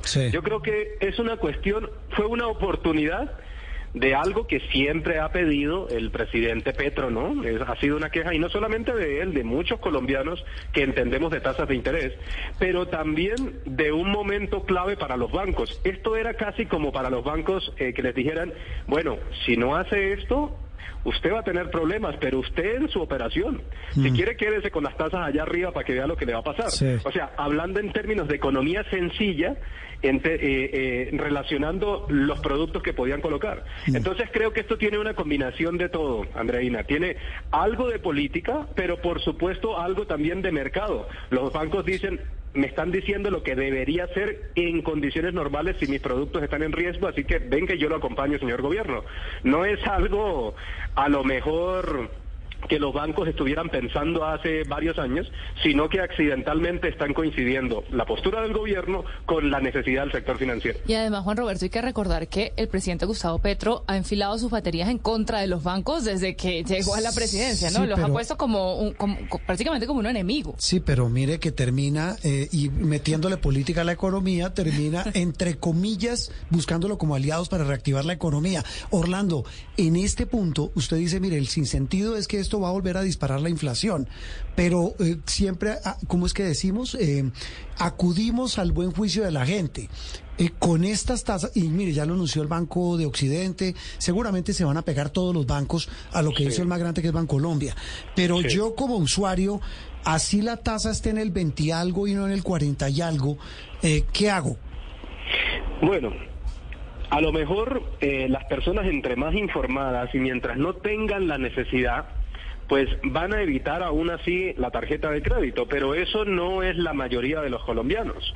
Muchos colombianos incluso con tasas al cuarenta y tanto por ciento hacían sus compras, así que con más razón se va a estimular. Yo creo que va a haber un efecto de corto plazo, otro semichoque inflacionario por cuenta de esta medida, pero mire que eh, también metiéndole un poquito política a la cosa, sin, sin llevarlo a ese, a ese tema tan profundo, eh, de todo esto que puede puede ser malo en términos macroeconómicos, o sea, el efecto que puede generar de inflación, esto podría tener repercusiones positivas en el futuro, porque podría decirle a los bancos, miren, señores bancos, ya cuando la inflación esté controlada, ustedes no necesitan seguir cobrando el 25 Es ni que el por 30. eso era la primera pregunta, Orlando. Es que, es decir, eso también deja en evidencia, y esto no es una arenga antibancos, pero es una, una verdad de apuño que era mi primera pregunta. Tal vez no fue tan clara como usted lo acaba de decir.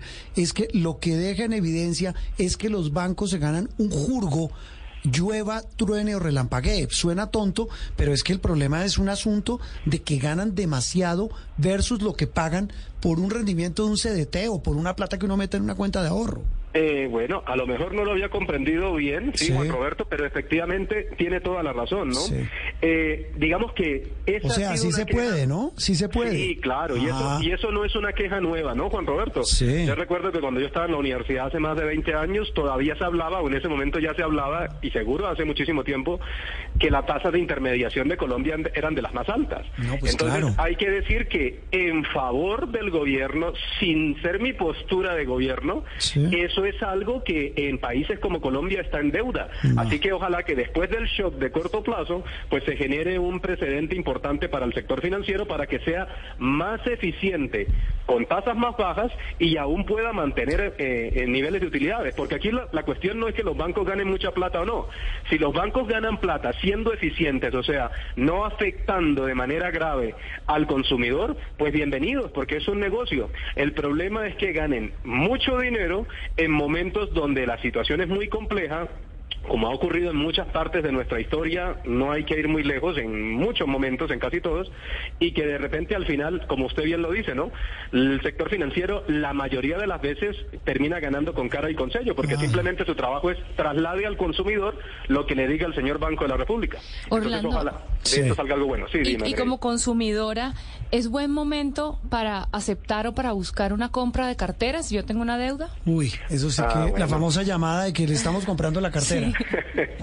bueno, Que como todas una manzana envenenada, uno no sabe o si sí o si no, no sé. No, no, todas las preguntas, la mayoría de las preguntas han sido preguntas que traen su respuesta incluida. Claro, Andreina, o sea, siempre y cuando se tenga muy buena claridad de la tasa que te están ofreciendo para esa recompra de cartera. Entonces, imagínate que tenés una compra al 30 o al 35% y sale un banco X no importa cuál, y por supuesto te dice, mire, usted tiene dos opciones, o siga con su crédito al 35 o venga y lo refinanciamos al 15 o al 14, pues por supuesto, ¿sí? Lo que no, lo que uno diría es, hombre, si no es necesario que usted compre algo, que se vaya a enloquecer porque bajen las tasas, pues no salga ahora desbordado a comprar de todo. No, no se enloquezca. Finalmente, a- así no sea el 40, pero es el 20% o el 25% más caro que igual está comprando las cosas. Entonces tratar de tener cuidado con eso. Eso, y lo- eh, tener lo que llaman inteligencia financiera. Orlando, como siempre, un gusto. De una clase de geología en el bloque anterior pasamos a una de economía con Orlando Santiago. Orlando, un abrazo y gracias de verdad. No, Juan Roberto Andreina, muchas gracias a ustedes por la invitación. Interactúe con nosotros a través de Twitter con el numeral Sala de Prensa Blue.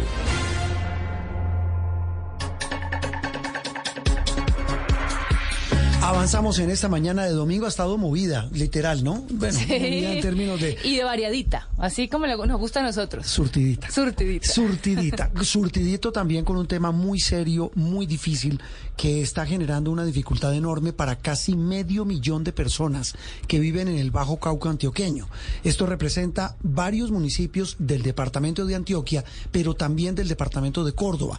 Todo por cuenta de un paro de los mineros. Esa es una región cuya economía eh, deriva su sustento fundamentalmente de la explotación de oro. Hay una serie de dificultades enormes, pero más allá del registro diario, Andreina, oyentes y televidentes de la negociación con el gobierno, eh, eh, repito, está el tema del bloqueo del que eh, son víctimas cientos de miles de personas. Es tratar de entender qué es lo que pasa en esta región del país. Por eso contactamos a esta hora a María José Enciso. Ella es enlace territorial de la Fundación Pares, de la que es eh, director León Valencia. De allí eh, salió, allí estuvo mucho tiempo Ariel Ávila, que tienen una visión académica y muy, muy neutral y sobre todo muy precisa de lo que pasa en los territorios. Ella está en el Bajo Cauca antioqueño, ha seguido de cerca lo que allí ocurre. María José, un gusto saludarte. Gracias por acompañarnos hoy domingo en Sala de Prensa Blue. Y querríamos que nos ayudaras a entender qué es lo que pasa en esta región con el tema de la explotación del oro. Buenos días.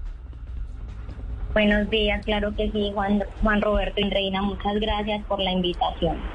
Bueno, eh, ¿qué les cuento?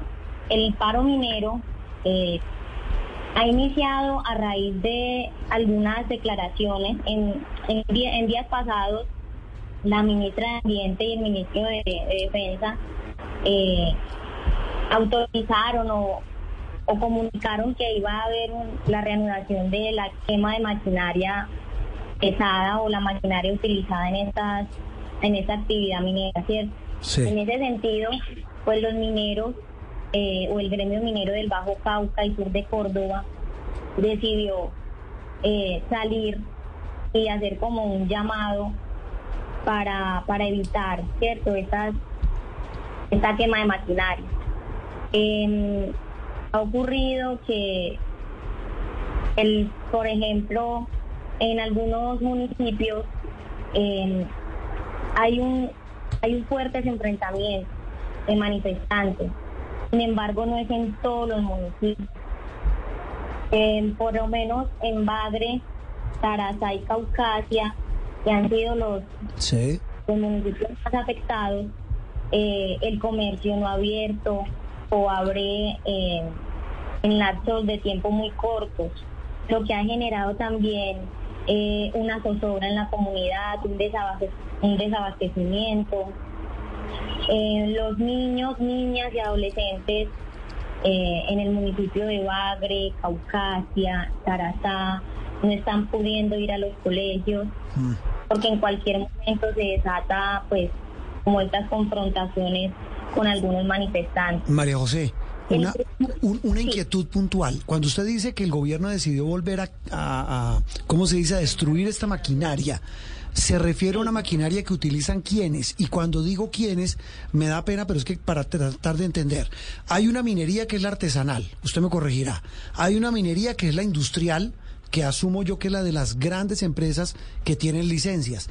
Pero también hay una minería ilegal o criminal que utiliza maquinarias para de manera absolutamente arbitraria y, y da- dañar, por ejemplo, las fuentes de agua para buscar oro. Esa maquinaria puntual de la que usted habla, ¿quiénes la utilizan? Bueno, Juan Roberto, mira, eh, te cuento. Es, es complejo denominar, digamos, el gremio minero en ese momento y decir que están haciendo una minería ilegal. Ellos lo que alegan es que ellos hacen una, una minería informal. Sí. En ese sentido, em, hay muchas em, grandes empresas que utilizan la, la- la maquinaria, que es la que tú dices, la, la minería industrial, y muchos mineros informales también la utilizan. Em, Esta, esta maquinaria que utilizan los mineros informales eh, es la que al no tener los permisos para su uso o para la exploración y explotación, hmm. es la que se está, eh, digamos, según este decreto, es la que se va a destruir, porque no cuentan como con esos permisos. Exacto, pero cuando usted dice que no cuentan con los permisos y por eso están, digamos, en una situación de, de informalidad, ¿quiere decir que el que está fallando ahí es el Estado, que, que, que no ha puesto las reglas claras o, o definitivamente estas personas, eh, al estar en ese limbo, digamos que no están como, como dentro de la, de, de no, no tienen las licencias ambientales, no tienen, sencillamente ya no deberían estar operando? Andreina, bueno, mira, es que es, muy complejo porque hay un código de minas, el 685, que además he intentado modificar en tres ocasiones, pero no ha sido posible. Este código de minas tiene muchos vacíos, tiene muchos vacíos. Los, hace poco estaba en una entrevista con, con un líder minero del municipio de Cáceres y él decía que este, este código no tiene, no es, no es incluyente para los pequeños y medianos mineros. Y en ese sentido, ellos se sienten sin garantías, porque además ellos, eh, muchos de ellos, no se puede decir que todos, pero muchos de ellos han venido en procesos, han participado en laboratorios pilotos con la Universidad Nacional, con cooperación internacional, con la ONG Biored eh, con el fin de eh, lograr este certificado de legalidad para poder explotar eh, el suelo y el subsuelo, ¿cierto? Pero este código los excluye, los excluye y ampara a, a las grandes empresas mineras. Sí, eh, sí, es un tema, como usted dice, muy complejo. María José, muchas gracias por ayudarnos desde la región a entender un tema tan difícil como este de las razones del paro minero en el Bajo Cauca antioqueño. Un abrazo. Un abrazo para ustedes, muchas gracias por la invitación.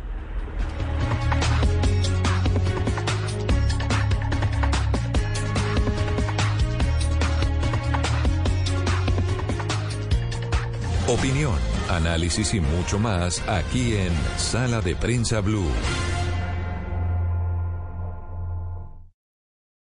Desde las no te pierdas las ofertas manos a la obra con Power Torque. Las herramientas manuales Power Torque están garantizadas de por vida. Visita O'Reilly Auto Parts. Oh, oh, oh,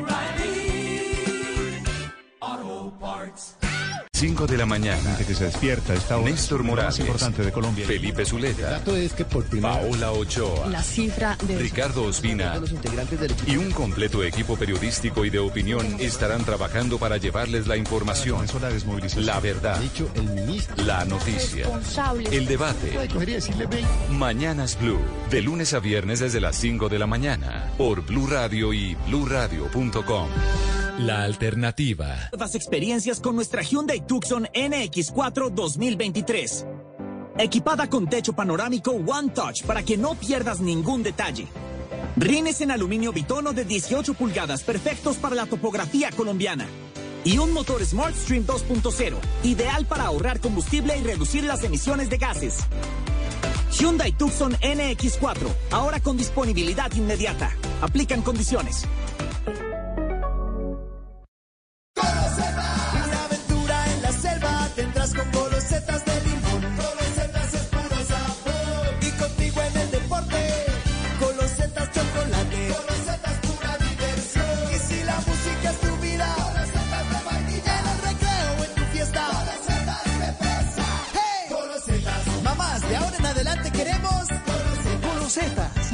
Galletas rellenas con sabor a limón, chocolate, vainilla o fresa. Estás escuchando Blue Radio. El ingrediente especial para disfrutar de un delicioso almuerzo es prepararlo con amor y compartirlo con los que más quieres. Eso es vivir el efecto positivo. En el popular, hoy se puede, siempre se puede.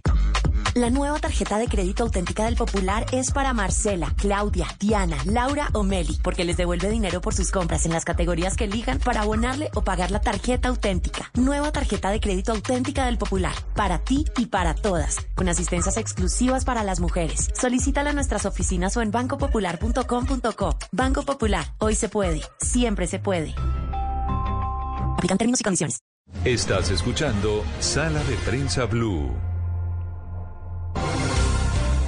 Estamos en la parte final, el último tramo en términos ciclísticos es la etapa final, pero no es la cuesta más dura del programa. El no, ya, sprint. el es- sí, pero estamos como en, no están porque alguien dirá que, que es cómo sufren haciendo el programa, no, es la etapa suave. Sí, no, porque nosotros tenemos una, o sea, nosotros empezamos duro y le vamos como, vamos, matizando un poquito porque la idea no es terminar estresados, ¿no? Sí, depende Tampoco. eso sí de lo que pasa, ¿no? Porque es que hay, hay semanas que no nos dan respiro. La hace la semana pasada, acuérdese que no tuvimos ni un respirito.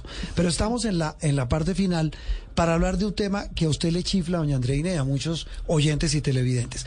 Usted consigue, ah, no, usted es casada. ¿Usted Sí. no busca, busca pareja por eh, aplicaciones? Nunca, nunca. No es más, yo no cuento. sé, no se lo juro, por Dios, yo no sé ni, ni, ni sé cómo se usa Tinder. Carretuda. Es que yo me casé antes de que eso estuviera de moda. O sea, o conocí ¿Hace a mi cuánto se no, casó? No, conocí a mi señora. esposo antes de que eso estuviera de moda. No, señor, ¿usted se casó hace cuánto? Es que yo, yo, yo, yo- ah, como, como me dicen a mí, yo nací con novio. Yo tengo novio desde los 15 años. He tenido novios que son pare- parejas muy largas y una después de otra. Entonces no he tenido tiempo de O estar sea, soltera. Es decir, no ha habido una etapa No, para meterse en un computador no o en el celular a buscar pareja. No, primero yo cinco años, pues cuatro años, pues Ah, cinco años. Pues, o sea, en ese lío he estado, o sea, nunca he estado soltera. Qué Nunca. aburrimiento. No sé qué es estar Bueno, soltera. somos dos. Pero bueno, no, lo pregunto porque este es un tema de la vida diaria, del que, ah, bueno, o se la devuelvo distinta. Cuando a usted le dicen buscar pareja en redes sociales o en aplicaciones, ¿qué es lo primero que piensa? ¿O en cuál aplicación piensa? Pues sé que la gente busca pareja en Tinder eh, o en Grindr, en el, en, en el caso de la población LGBTIQ+. Sí. Y eh, también sé que la gente liga, como dicen los españoles, mucho por eh, Instagram, que te hacen un like y entonces después tú likeas de vuelta. ¿Cómo así? O sea, eh, lo- los chiquillos, los chiquitos agarran y te hacen un like con una persona ¿Cuáles que... chiquitos? La gente, me, yo, yo, yo soy una señora. La gente menor que yo. No, no, no, no se engañe. ¿A quién engañas, abuela? Da un like. Conozco más de un viejo que anda en esas. Así, bueno, te dan, te likean de vuelta. Sí. Entonces después el otro es un hola, un mensajito directo. El otro dice, hola, ¿cómo estás? Y ahí ya, ya. Tenga. Ahí fue, ahí fue. Listo. Me dicen también, a- a- a- Alejandro, nuestro- nuestro productor al aire, nos dice en nuestro control que eh, Facebook, ¿no? Eh, yo es que de verdad yo es lo que digo en Facebook serio, no lo yo uso. Yo tampoco. Nada. O sea, de- dejé de usarlo hace años. Bueno, pero ahí también hay, ¿cómo es que dice usted? Dan Ahí like? ligan, no, ahí ligan, pero, pero yo creo que ahí sí son como ¿Y es desde los qué? 40 para arriba. ¿Pero qué es? Eh, eh, bueno, al Facebook le dicen el TikTok de los cincuentones. Obvio, Sí. eso ya es otra Pero, generación. pero una cosa, ah, bueno, ¿por TikTok también se puede o no? no no sé. tengo ni idea. Pues, Yo- ¿por qué no dejamos de echar carreta? Sí, mejor. Y le preguntamos a nuestro experto por lo siguiente. Lo he visto en tres artículos muy serios, lo que vamos a hablar a continuación. Lo vi en el reporte mundial de lo que es para este año 2023 el panorama de los medios de comunicación, todos volcados a los temas digitales, no al tema de ligar, como dicen los españoles, ni de buscar novia, coquetear o novio o lo que sea, o pareja lo hablan para el tema de contenidos periodísticos, dónde ponerlos. Y en ese informe, y coincide con algo que estoy viendo en el país de España, lo vi en el New York Times también, es que una de las redes sociales que entre comillas menos tiene que ver con el tema que es eh, LinkedIn, que es, LinkedIn, que es un tema donde usted coloca su hoja de vida para buscar trabajo, Ajá. o empresas ven hojas de vida para encontrar empleados, ¿es- ¿lo dije Tal bien? cual, sí. Ahí se volvió un campo de batalla para todo, ¿no? Ah, sí, la gente consigue pareja por LinkedIn. Mire lo que dice el país de España, me encanta. Encontraron un perfil que dice lo siguiente, se me perdió, hombre, pero más o menos decía, eh, estoy en busca de oportunidades laborales o lo que surja. Ay, no, mucho descaro. No, pues no sé si es descaro.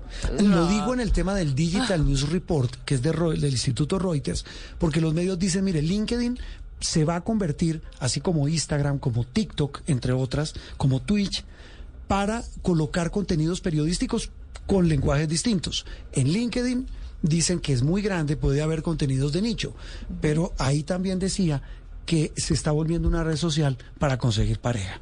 Bueno, no, pues la gente no pierde tiempo. Eso estamos viendo. Samir Estefan, amigo de esta casa, lo hemos llamado en algunas oportunidades aquí en Blue Radio y en Noticias Caracol. Ese, eh, eh, hablábamos de evangelista tecnológico, es experto en tecnología y es una autoridad en la materia. Samir, buenos días, buen domingo. ¿Y usted ha buscado pareja por LinkedIn o solo hoja de vida? Hola, Juan. Eh, no, yo soy como Andreina igualito. Yo llevo 30 años de novio. Carretudo. Ahora todos resultaron la mata de la estabilidad. años de casado el día de ayer. ¿Cuánto? ¿Cuántos? 23 años de casado el día de ayer. Ah, no, felicitaciones, ¿no? Son palabras mayores. Entonces yo también, Morcho, yo Pero venga, una... nací y crecí en esta etapa de las redes sociales para levantar pareja. Venga, ¿cuántos años tiene usted acaso? 49. No, está. Bueno, entonces, que yo estoy por cumplir 25 años de casado. Ah, o sea, bien. somos contemporáneos. Eh, eh, Samir, eh, esto de LinkedIn es muy, muy interesante. Y repito, hay un artículo del País maravilloso que dice el networking y lo que surja. ¿Es LinkedIn el nuevo Tinder? ¿Le parece a usted? No, yo no creo, yo no creo. Yo creo que hay, hay diferentes redes para diferentes eh, actividades. Lo que sí estamos viendo es que LinkedIn está empezando a encontrar espacios en donde la gente está haciendo cosas que antes no hacían. Ustedes lo mencionaban ahorita al comienzo. LinkedIn nació originalmente como un sitio para poner su hoja de vida y conseguir trabajo, luego fue migrando un poco hacia una red de contactos profesionales. Y hoy en día creo que dentro de esa red de contactos profesionales, algunas personas están empezando a utilizarla para buscar personas afines desde ese punto de vista, cosas que no pueden ver ni en Bumble, ni en Tinder y tal, y posiblemente tampoco en Instagram o en Facebook, sino que encuentran aquí una persona que tiene una trayectoria corporativa, una persona que uno dice, oye, esta persona tiene un, un puesto que se, se, asemeja al mío, debe tener unos ingresos similares a los míos, pareciera que le gustan temas iguales a los míos. Claro. Entonces, estamos viendo gente que está aprovechando esa red social para hacer otro toque adicional al que seguramente les dio pena hacer o por Bumble o por Tinder o por, o por cualquiera de las otras Claro, redes sociales. pues finalmente uh, eh, todas las redes sociales, como su nombre le indica, lo que busca es conectar a las personas. Y si tú tienes eh, la posibilidad en una red social como LinkedIn, que además segmenta, digamos, muy bien esas, esos públicos, eh, me imagino que encuentras, no sé si para relacionar, relaciones amorosas, pero también para relaciones amistosas e inclusive para nutrirse uno laboralmente, personas con afinidades, por ejemplo, los expertos en marketing, los expertos en, en tal cosa, pues se, se van creando esos círculos, ¿no? Sí, y es que yo creo que también lo otro que ha pasado es que la gente ha empezado a compartir un poco más en LinkedIn temas de interés, ¿no? Antes solo la ponían la hoja de vida y no ponían nada más. Pero hoy en día vemos gente que, corpar, que comparte contenido, entonces la gente como que va encontrando eso. Ahora, dicho eso, eh, también hemos visto eh, personas que reciben este tipo de invitaciones, sobre todo mujeres que reciben este tipo de invitaciones en LinkedIn y, y lo primero que hacen es decir, oiga, esta red no es para esto, si yo estoy buscando pareja, Claro. vaya Claro. búsqueme en Tinder, vaya búsqueme en Bumble, aquí, aquí vine a, a conseguir trabajo o a hacer negocios, esta no es la red para esto. Mm, Pero, pero es que Samir, estaba leyendo el artículo del País de España, eh, es muy bueno, hace un análisis excelente sobre este tema y me corregirá usted, repito usted que también es experto, es que estamos hablando que esta red social tiene casi 800 millones de usuarios en el mundo y, y comparan con Tinder o con Bumble que usted mencionaba, que si acaso llegan a los 75 millones, que es un jurgo, pero es que lo otro son 10 veces más, es un potencial de mercado para este tipo de intereses que, repito, se entrelazan también con intereses comerciales.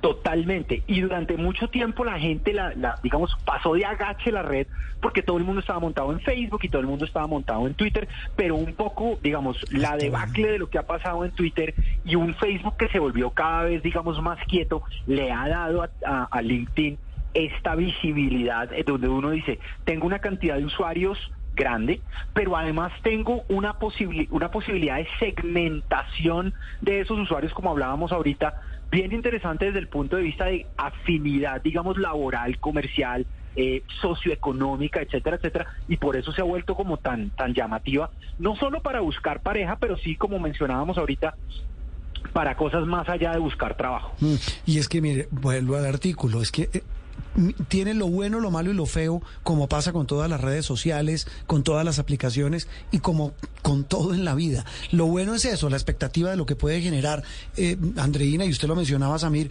una coincidencia de intereses. Ah, a lo mejor somos dos abogados.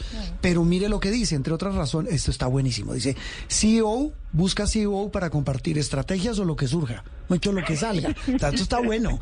Eh, mire lo otro, en busca de nuevos retos, pero también oportunidades. Dice otro. Pero eso, digamos, es lo gracioso. Pero mire, también hay un tema de, de abuso que, que, que narran personas consultadas en el artículo. Entonces, una joven que dice, mire, yo estaba buscando trabajo como abogada. Me contacta un abogado de más años que yo que me dice, yo le puedo ayudar a conseguir trabajo, pero salgamos. Eso se llama acoso. Total. Total, y mire que, y por ejemplo, le pongo el ejemplo de Bumble, que, que junto con Tinder, posiblemente Bumble es hoy una de las más utilizadas en el mundo. En Bumble, quien da la, el paso es la mujer. O sea, el hombre no puede contactar a la mujer a menos de que la mujer lo contacte primero. Y si usted le escribe a una mujer... ¿Cómo, eh, cómo se, llama esa, le escribe a ¿Cómo usted- se llama esa red? Bumble. Bumble. Bumble, sí, como. Sí, sí, sí. B-U-M-B-L-E. Ok. Eh, entonces, en muchas de las redes que están especializadas en la búsqueda de pareja, se ha tenido en cuenta ese modelo, digamos, esa realidad de- del acoso, del acoso sexual. ¿Cierto? Y entonces han empoderado más a las mujeres para que tengan un poco más de control y estén más protegidas. Como LinkedIn no fue creada para eso, muchos de estos controles no existen y entonces surgen casos como este en donde la persona le puede escribir a la mujer pero no existe ninguna limitación de lo que le puede ofrecer. Ahí es donde yo digo, y hablábamos ahorita, eh, el riesgo de que la red no está hecha para eso, ¿cierto? Y por ende alguien ya la está aprovechando para, para pasarse un poco de la raya. Eh, sabiendo que esos controles no existen, mientras que en otras redes sociales especializadas para buscar pareja, eso sí está controlado. Claro, hasta que se empiece a abusar de eso y seguramente la red social, o esperemos que la red social to- tome controles. Lo malo es que eso va a ir eh, en detrimento de las personas que sí están utilizando la red social para el, el- para el propósito para la cual fue creada. Samir, voy a cambiar un una cosita, de, un momentico, pues hablando, dentro del mismo espectro de las redes sociales, pero hablando de la seguridad, porque también hemos visto muchas alertas últimamente. Eh, no postee todo en las redes sociales, es importante. tenga cuidado con lo que pone y pens- pensando que uno puede ser, digamos, le pueden hacer una trazabilidad a uno de todo, porque uno en LinkedIn ponen dónde trabaja, qué hace, qué cargo tiene, uno se puede ma- imaginar Queda que... su vida expuesta. Sí, que más o menos cuánto podría ganar un ejecutivo de una empresa de bueno, sí. Eh, uno eh, luego entonces en, en Instagram pone una foto en donde está en su casa y de pronto se ve algo y dicen, bueno, a uno lo pueden traquear de una manera muy fácil. ¿Cuáles serían sus recomendaciones? Sí, yo creo que hay tres. La primera es entender qué quiere compartir y con quién lo quiere compartir, ¿cierto? No es lo mismo poner, por ejemplo, en Instagram si su cuenta está cerrada a solo sus amigos y usted hace una curación juiciosa de a quién aceptan sus amigos, hola, me voy de vacaciones, a ponerlo en Twitter en donde cualquier persona que busque lo puede ver, ¿cierto? Entonces, ¿usted qué quiere compartir y con quién lo quiere compartir? Eso es lo primero. Lo segundo es entender que cada cosa que usted eh, comparte es como una pequeña, ¿se acuerdan ese juego de cuando uno jugaba cuando chiquito que era una hoja con muchos puntos, con números y uno empieza a unir los puntos Sí. y de pronto le sale una imagen? Claro. Eso es lo que hacen los ciberdelincuentes. Cogen millones de punticos que uno va dejando en diferentes redes sociales, en diferentes, en diferentes sitios, y van montando un perfil cada vez más completo de uno. Entonces, uno tiene que entender qué estoy compartiendo y cómo lo pueden utilizar esos terceros en contra de uno. Y el tercero es no necesariamente todo lo que uno haga lo tiene que compartir. Sí, o sea, eh, y, y Andreina puso un ejemplo ahí que me parece importante, es, oiga, aquí puse una foto, ¿sí? Y en esa foto, pues no hay nada grave, pero resulta que sale mi hija con el uniforme del colegio. ¿sí? Entonces alguien dice, oiga, yo ya sé dónde estudia la hija de esta persona. Y busqué ese nombre y ese nombre está asociado a esta otra cuenta en esta otra red social. Y como la gente además utiliza siempre el mismo correo y la misma clave para todo, entonces el día que le hackeen uno de ellos, le van a hackear toda su existencia y no solo lo van a poder robar, secuestrar, amenazar, extorsionar, sino que a lo mejor pueden... em, tomar su identidad, hacerse pasar por usted e ir y hacer o maldades o comprar terrenos a nombre suyo sin que usted lo sepa. Sí, eso es lo que decía hace un instante Samir, lo bueno, lo malo, lo feo y en este caso lo riesgoso de este tipo de cosas que arrancamos entre risas, entre chiste, pero también haciendo una profunda reflexión sobre hoy cómo la gente busca cada vez más afanosamente ventanas para poderse relacionar. Yo creo que ahí es el ese es el quid del asunto. Eh, Pero al margen de esto, esta red social profesional LinkedIn, eh, ¿qué, tan, ¿qué tanto papel cumple? ¿Qué tan efectiva es en el caso ya para lo que fue creada, que es conseguir trabajo, Samir? Es muy importante y es tan importante que Microsoft la compró hace unos cuatro años. Y se valorizó, ¿no? Se valorizó mucho, eh, pero además le están, haciendo unas integraciones bien interesantes, de nuevo, no solo para conseguir trabajo, sino en todo lo relacionado con el tema de negocios, ¿no? Usted puede conseguir clientes, usted puede conseguir proveedores, ah. usted puede conseguir... Eh, digamos, grupos afines a esa labor que usted genera. Nosotros, por ejemplo, desde en mi compañía hay muchas cosas que compartimos desde ahí, conseguimos leads de ventas ¿cierto? No solo como persona, sino como empresa. Es una red muy interesante desde el punto de vista de negocios.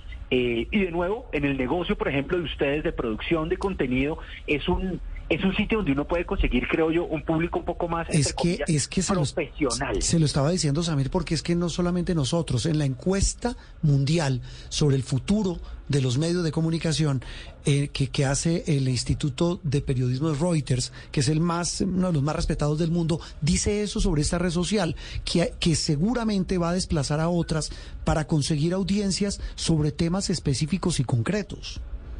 Totalmente, totalmente. Y temas específicos y concretos es, un, digamos, un término bien amplio, pero es un término que puede abarcar intereses de muchas personas, tanto laborales como comerciales, como de temas específicos. No, es que a mí me gusta la astrología, entonces de pronto ahí encuentro un grupo de astrólogos profesionales. Entonces, creo que es una red que de nuevo ha venido pasando de agache. La compra de Microsoft fue una compra que le dio un poco más de visibilidad, pero creo que lo que ha pasado con Twitter y sobre todo con Facebook en los últimos dos, tres años le ha permitido permitido a LinkedIn seguir creciendo y ahondando en esa importancia de lo que le puede ofrecer a la gente en diversos aspectos de su vida. Es lo que repito, ventanas, ventanas para todo tipo de relaciones. Eh, eh, muchos hablan de relaciones sentimentales, pero sin duda tiene un potencial enorme para eh, usos distintos, en este caso económico. Samuel, como siempre, un gusto.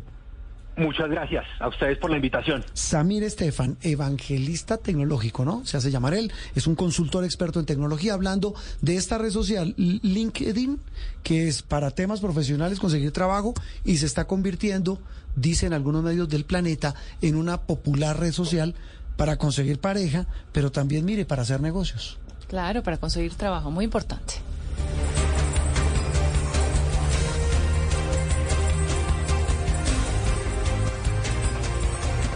Esto es Sala de Prensa Blue.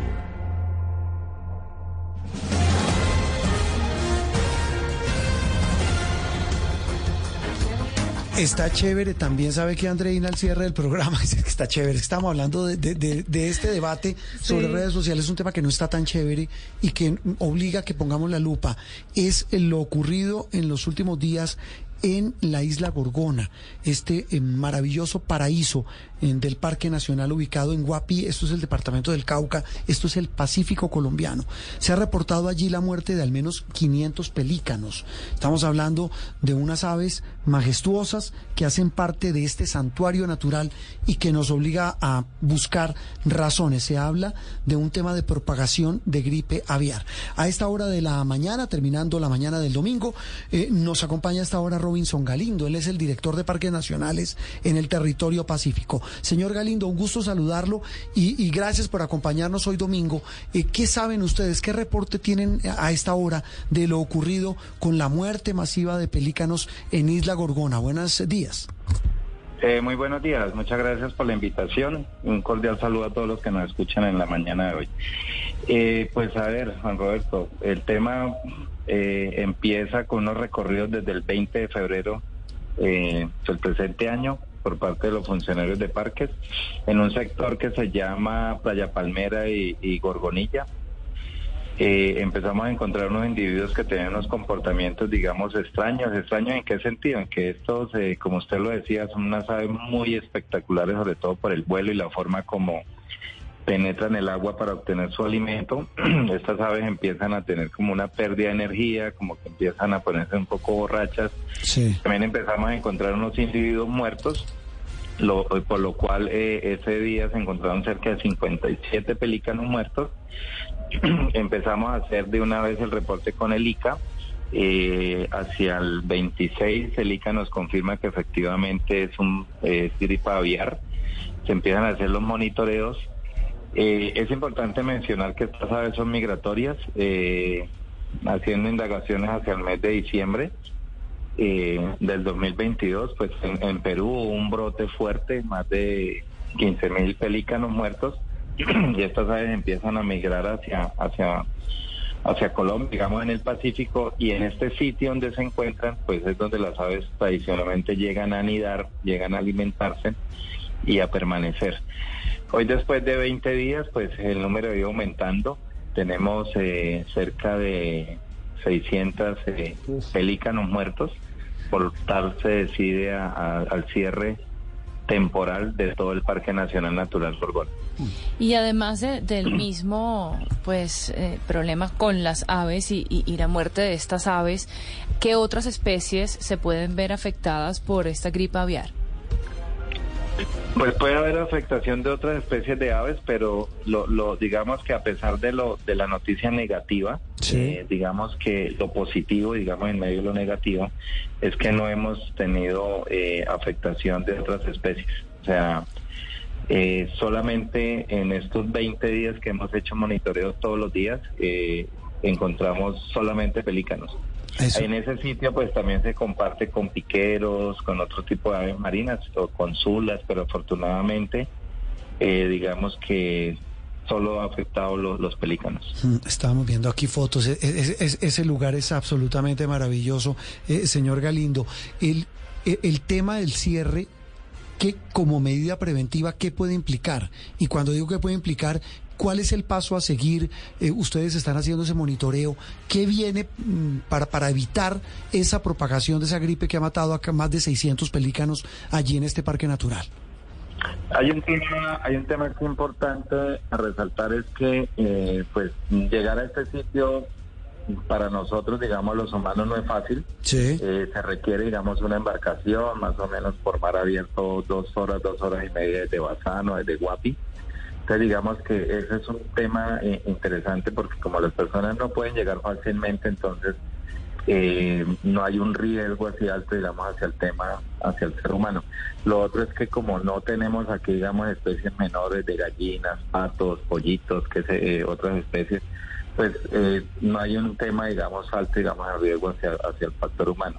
Por eso es importante las recomendaciones cuando encontremos un pelícano, digamos, los pescadores son personas muy conocedores del comportamiento natural de esta especie eh, que nos informen para que las autoridades competentes, digamos, hagan la, la colecta y hagan la disposición final de, de- de- de estos animales. Una, una pregunta. eh, eh, ¿A, a cuánto está de la costa Isla Gorgona? Desde el municipio de Guapi, digamos, desde, desde de ahí, desde, desde Guapi, dependiendo de la marea, digamos, cuando la marea, como uno dice en, en el Pacífico, cuando el mar no está picado, no se puede gastar en un motor por ahí con dos cienes, aproximadamente una hora, hora, a- hora y media, dos horas. Cuando el mar está muy fuerte, muy picado, uno se puede gastar tres, cuatro horas. ¿Eso en distancia cuánto es, eh, señor Galindo? Uy, eso sería como, ¿qué le digo yo? Como por carretera, por ahí unos 30, 40 kilómetros. No es lejos. Es que se lo pregunto por lo siguiente. El riesgo de que estos pelícanos infectados con esta gripe aviar lleguen a la costa o, o qué tantos pelícanos de esos que llegan a Isla Gorgona pueden llegar a la costa o llegan hoy. No, el, el- digamos que si lo vemos en el tema de aves es un tema bastante riesgoso porque son aves migratorias. Entonces, como ellas están moviendo, digamos, entre el sur y Colombia, eh, hay un riesgo alto, digamos. Por eso es importante, Juan Roberto, es que las personas no manipulen los, los animales, sino que llamen a la autoridad para que se haga la recolecta y se haga la disposición final, Y que no es enterrarlos. Y no se les acerquen. Eh, es- esto- Exactamente. Claro, y estoy entendiendo, profesor, es qué tan fácil es la transmisión de esa gripe de estas aves a los humanos. Es relativamente fácil porque esto es un virus, entonces se puede hacer a través de, de- de las vías respiratorias, de los ojos, porque el- digamos que hay tres opciones para que lo transmitan, que es a través de la saliva de las aves, el tema de alguna mucosidad o el tema de las heces. Entonces por eso es importante no, no, no manipularlos, ¿sí? para que no pueda haber una, una afectación hacia el al tema humano. Pero es, eso es fundamental. Pues señor Galindo, entendido el mensaje recibido y seguiremos muy pendientes, no solo por este caso, también por lo bueno, lo que usted dice muy cierto, de todo lo que nos ofrece y todo lo que representa este tesoro enorme que es el Parque Nacional Natural Isla Gorgona en el Pacífico colombiano. Un abrazo y feliz domingo. Eh, muchas gracias por la invitación, un buen día, una buena mañana y un feliz domingo para todos los que escuchan este hermoso programa. Robinson Galindo de la Dirección de Parques Nacionales en Territorio Pacífico. Nos vamos, ¿no? Nos vamos a almorzar. A almorzar. Ya eh, hace hambrecita. Ya es hora para ir a almorzar. Hoy domingo. Continúen. Esta sí va de una de frente, sin, sin tapujo, al tema del almuerzo. Yo decía, hombre, salgamos de acá. Eh, feliz resto de domingo para todos en Colombia. Continúen con la programación de Blue Radio y de Caracol ahora.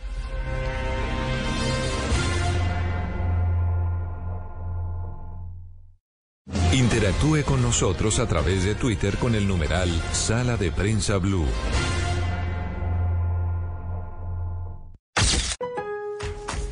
En Lowe's, al ser miembro de nuestro programa MVPs para Pros, ahorras al comprar electrodomésticos confiables GE para tus propiedades. Aprovecha ahora de nuestros puntos y recompensas al ganar un punto por cada dólar que gastes en el duradero y económico juego de lavadora y secadora GE. Visítanos en tiendas o Lowe's.com y ahorra en grande en electrodomésticos GE. Puntos se calculan antes de impuestos y tarifas después de los descuentos aplicables y hay. Válido 3.4 al 3.19. Sujeto a cambios. Hay temas de conversación en donde todos queremos participar. Uno de ellos, el cine.